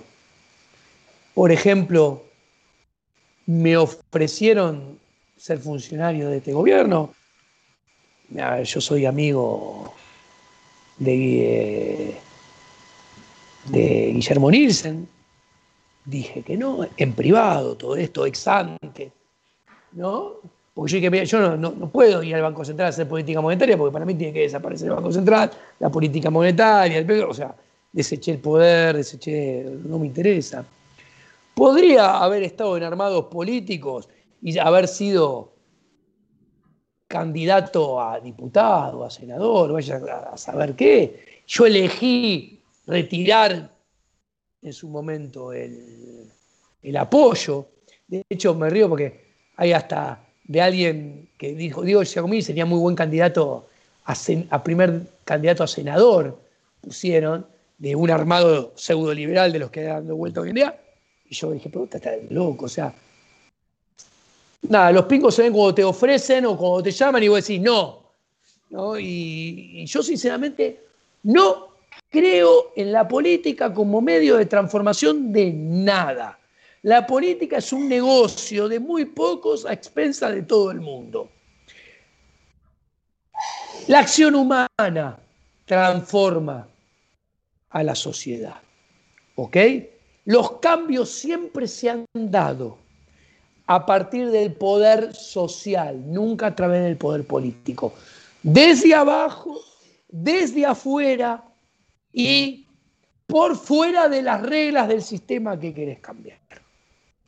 Y los grandes cambios que hizo ese liberalismo original, librándonos del yugo de las monarquías absolutistas, fueron todas, desde afuera, desde abajo, y no respetando la regla de juego del sistema que quería cambiar, sino que siempre fue desde afuera, por fuera del derecho positivo de aquellas normas de los burócratas escritos de, puño y letra.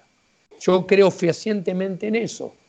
¿no? Entonces, realmente nada, estoy de este lado, con la gente a pie, porque soy gente de a pie, soy gente que laburo en el sector privado, tratando de poner mi grano de arena, tratando de generar riqueza con el servicio que se da, que es transmitir ideas, dar clases, dar asesoramiento económico a pyme, micro pyme, mediana, grande, a la que sea. Bueno, yo agregaría que principalmente estás despertando muchas mentes, que es el, el, resultado más valioso de todo el trabajo que estás haciendo. Eh, bueno, Diego, te, no te robo más tiempo, dos horas de grabación. Eh, y podríamos, realmente podríamos seguir otras dos horas, me parece. Así que no te quiero robar más tiempo, te quiero agradecer muchísimo porque de vuelta, sos consistente, eh, seguís tus principios y acá estás en un canal chiquito eh, brindando tu tiempo que es por demás valioso. Así que mi profunda palabra de agradecimiento para vos. Un placer enorme y muchas gracias por permitir lo que estamos haciendo los dos juntos y también hacemos cada uno por nuestro lado. Simplemente transmitir las ideas de la libertad, que es lo más valioso que hay, dando, entregando para que las ideas se transmitan. Que no importa nuestro nombre ni quiénes somos, sino que importan que las ideas sean transmitidas. Nada más que eso. Bueno, perfecto. Y te dejo y paso a, hacer el cierre con la audiencia. Muchas gracias, Diego, por estar con, nosotros. Y bueno. Un saludo a todos. Ahí está, muchas gracias. Y a todos los seguidores de Terapia Liberal, les agradezco muchísimo haber llegado hasta acá. Eh, por lo de siempre, eh, los invito a compartir el video, el material, a suscribirse, a darle me gusta si eh, así lo desean, pero principalmente a compartir el material, para que las ideas de la libertad lleguen a la mayor cantidad de gente posible. Con esto cerramos esta trilogía de Dinero de la Nada. No se pueden quejar, realmente les traje al especialista en temas monetarios de la Argentina. Así que bueno, muchas gracias y nos estamos viendo en una próxima y nueva edición de Terapia Liberal.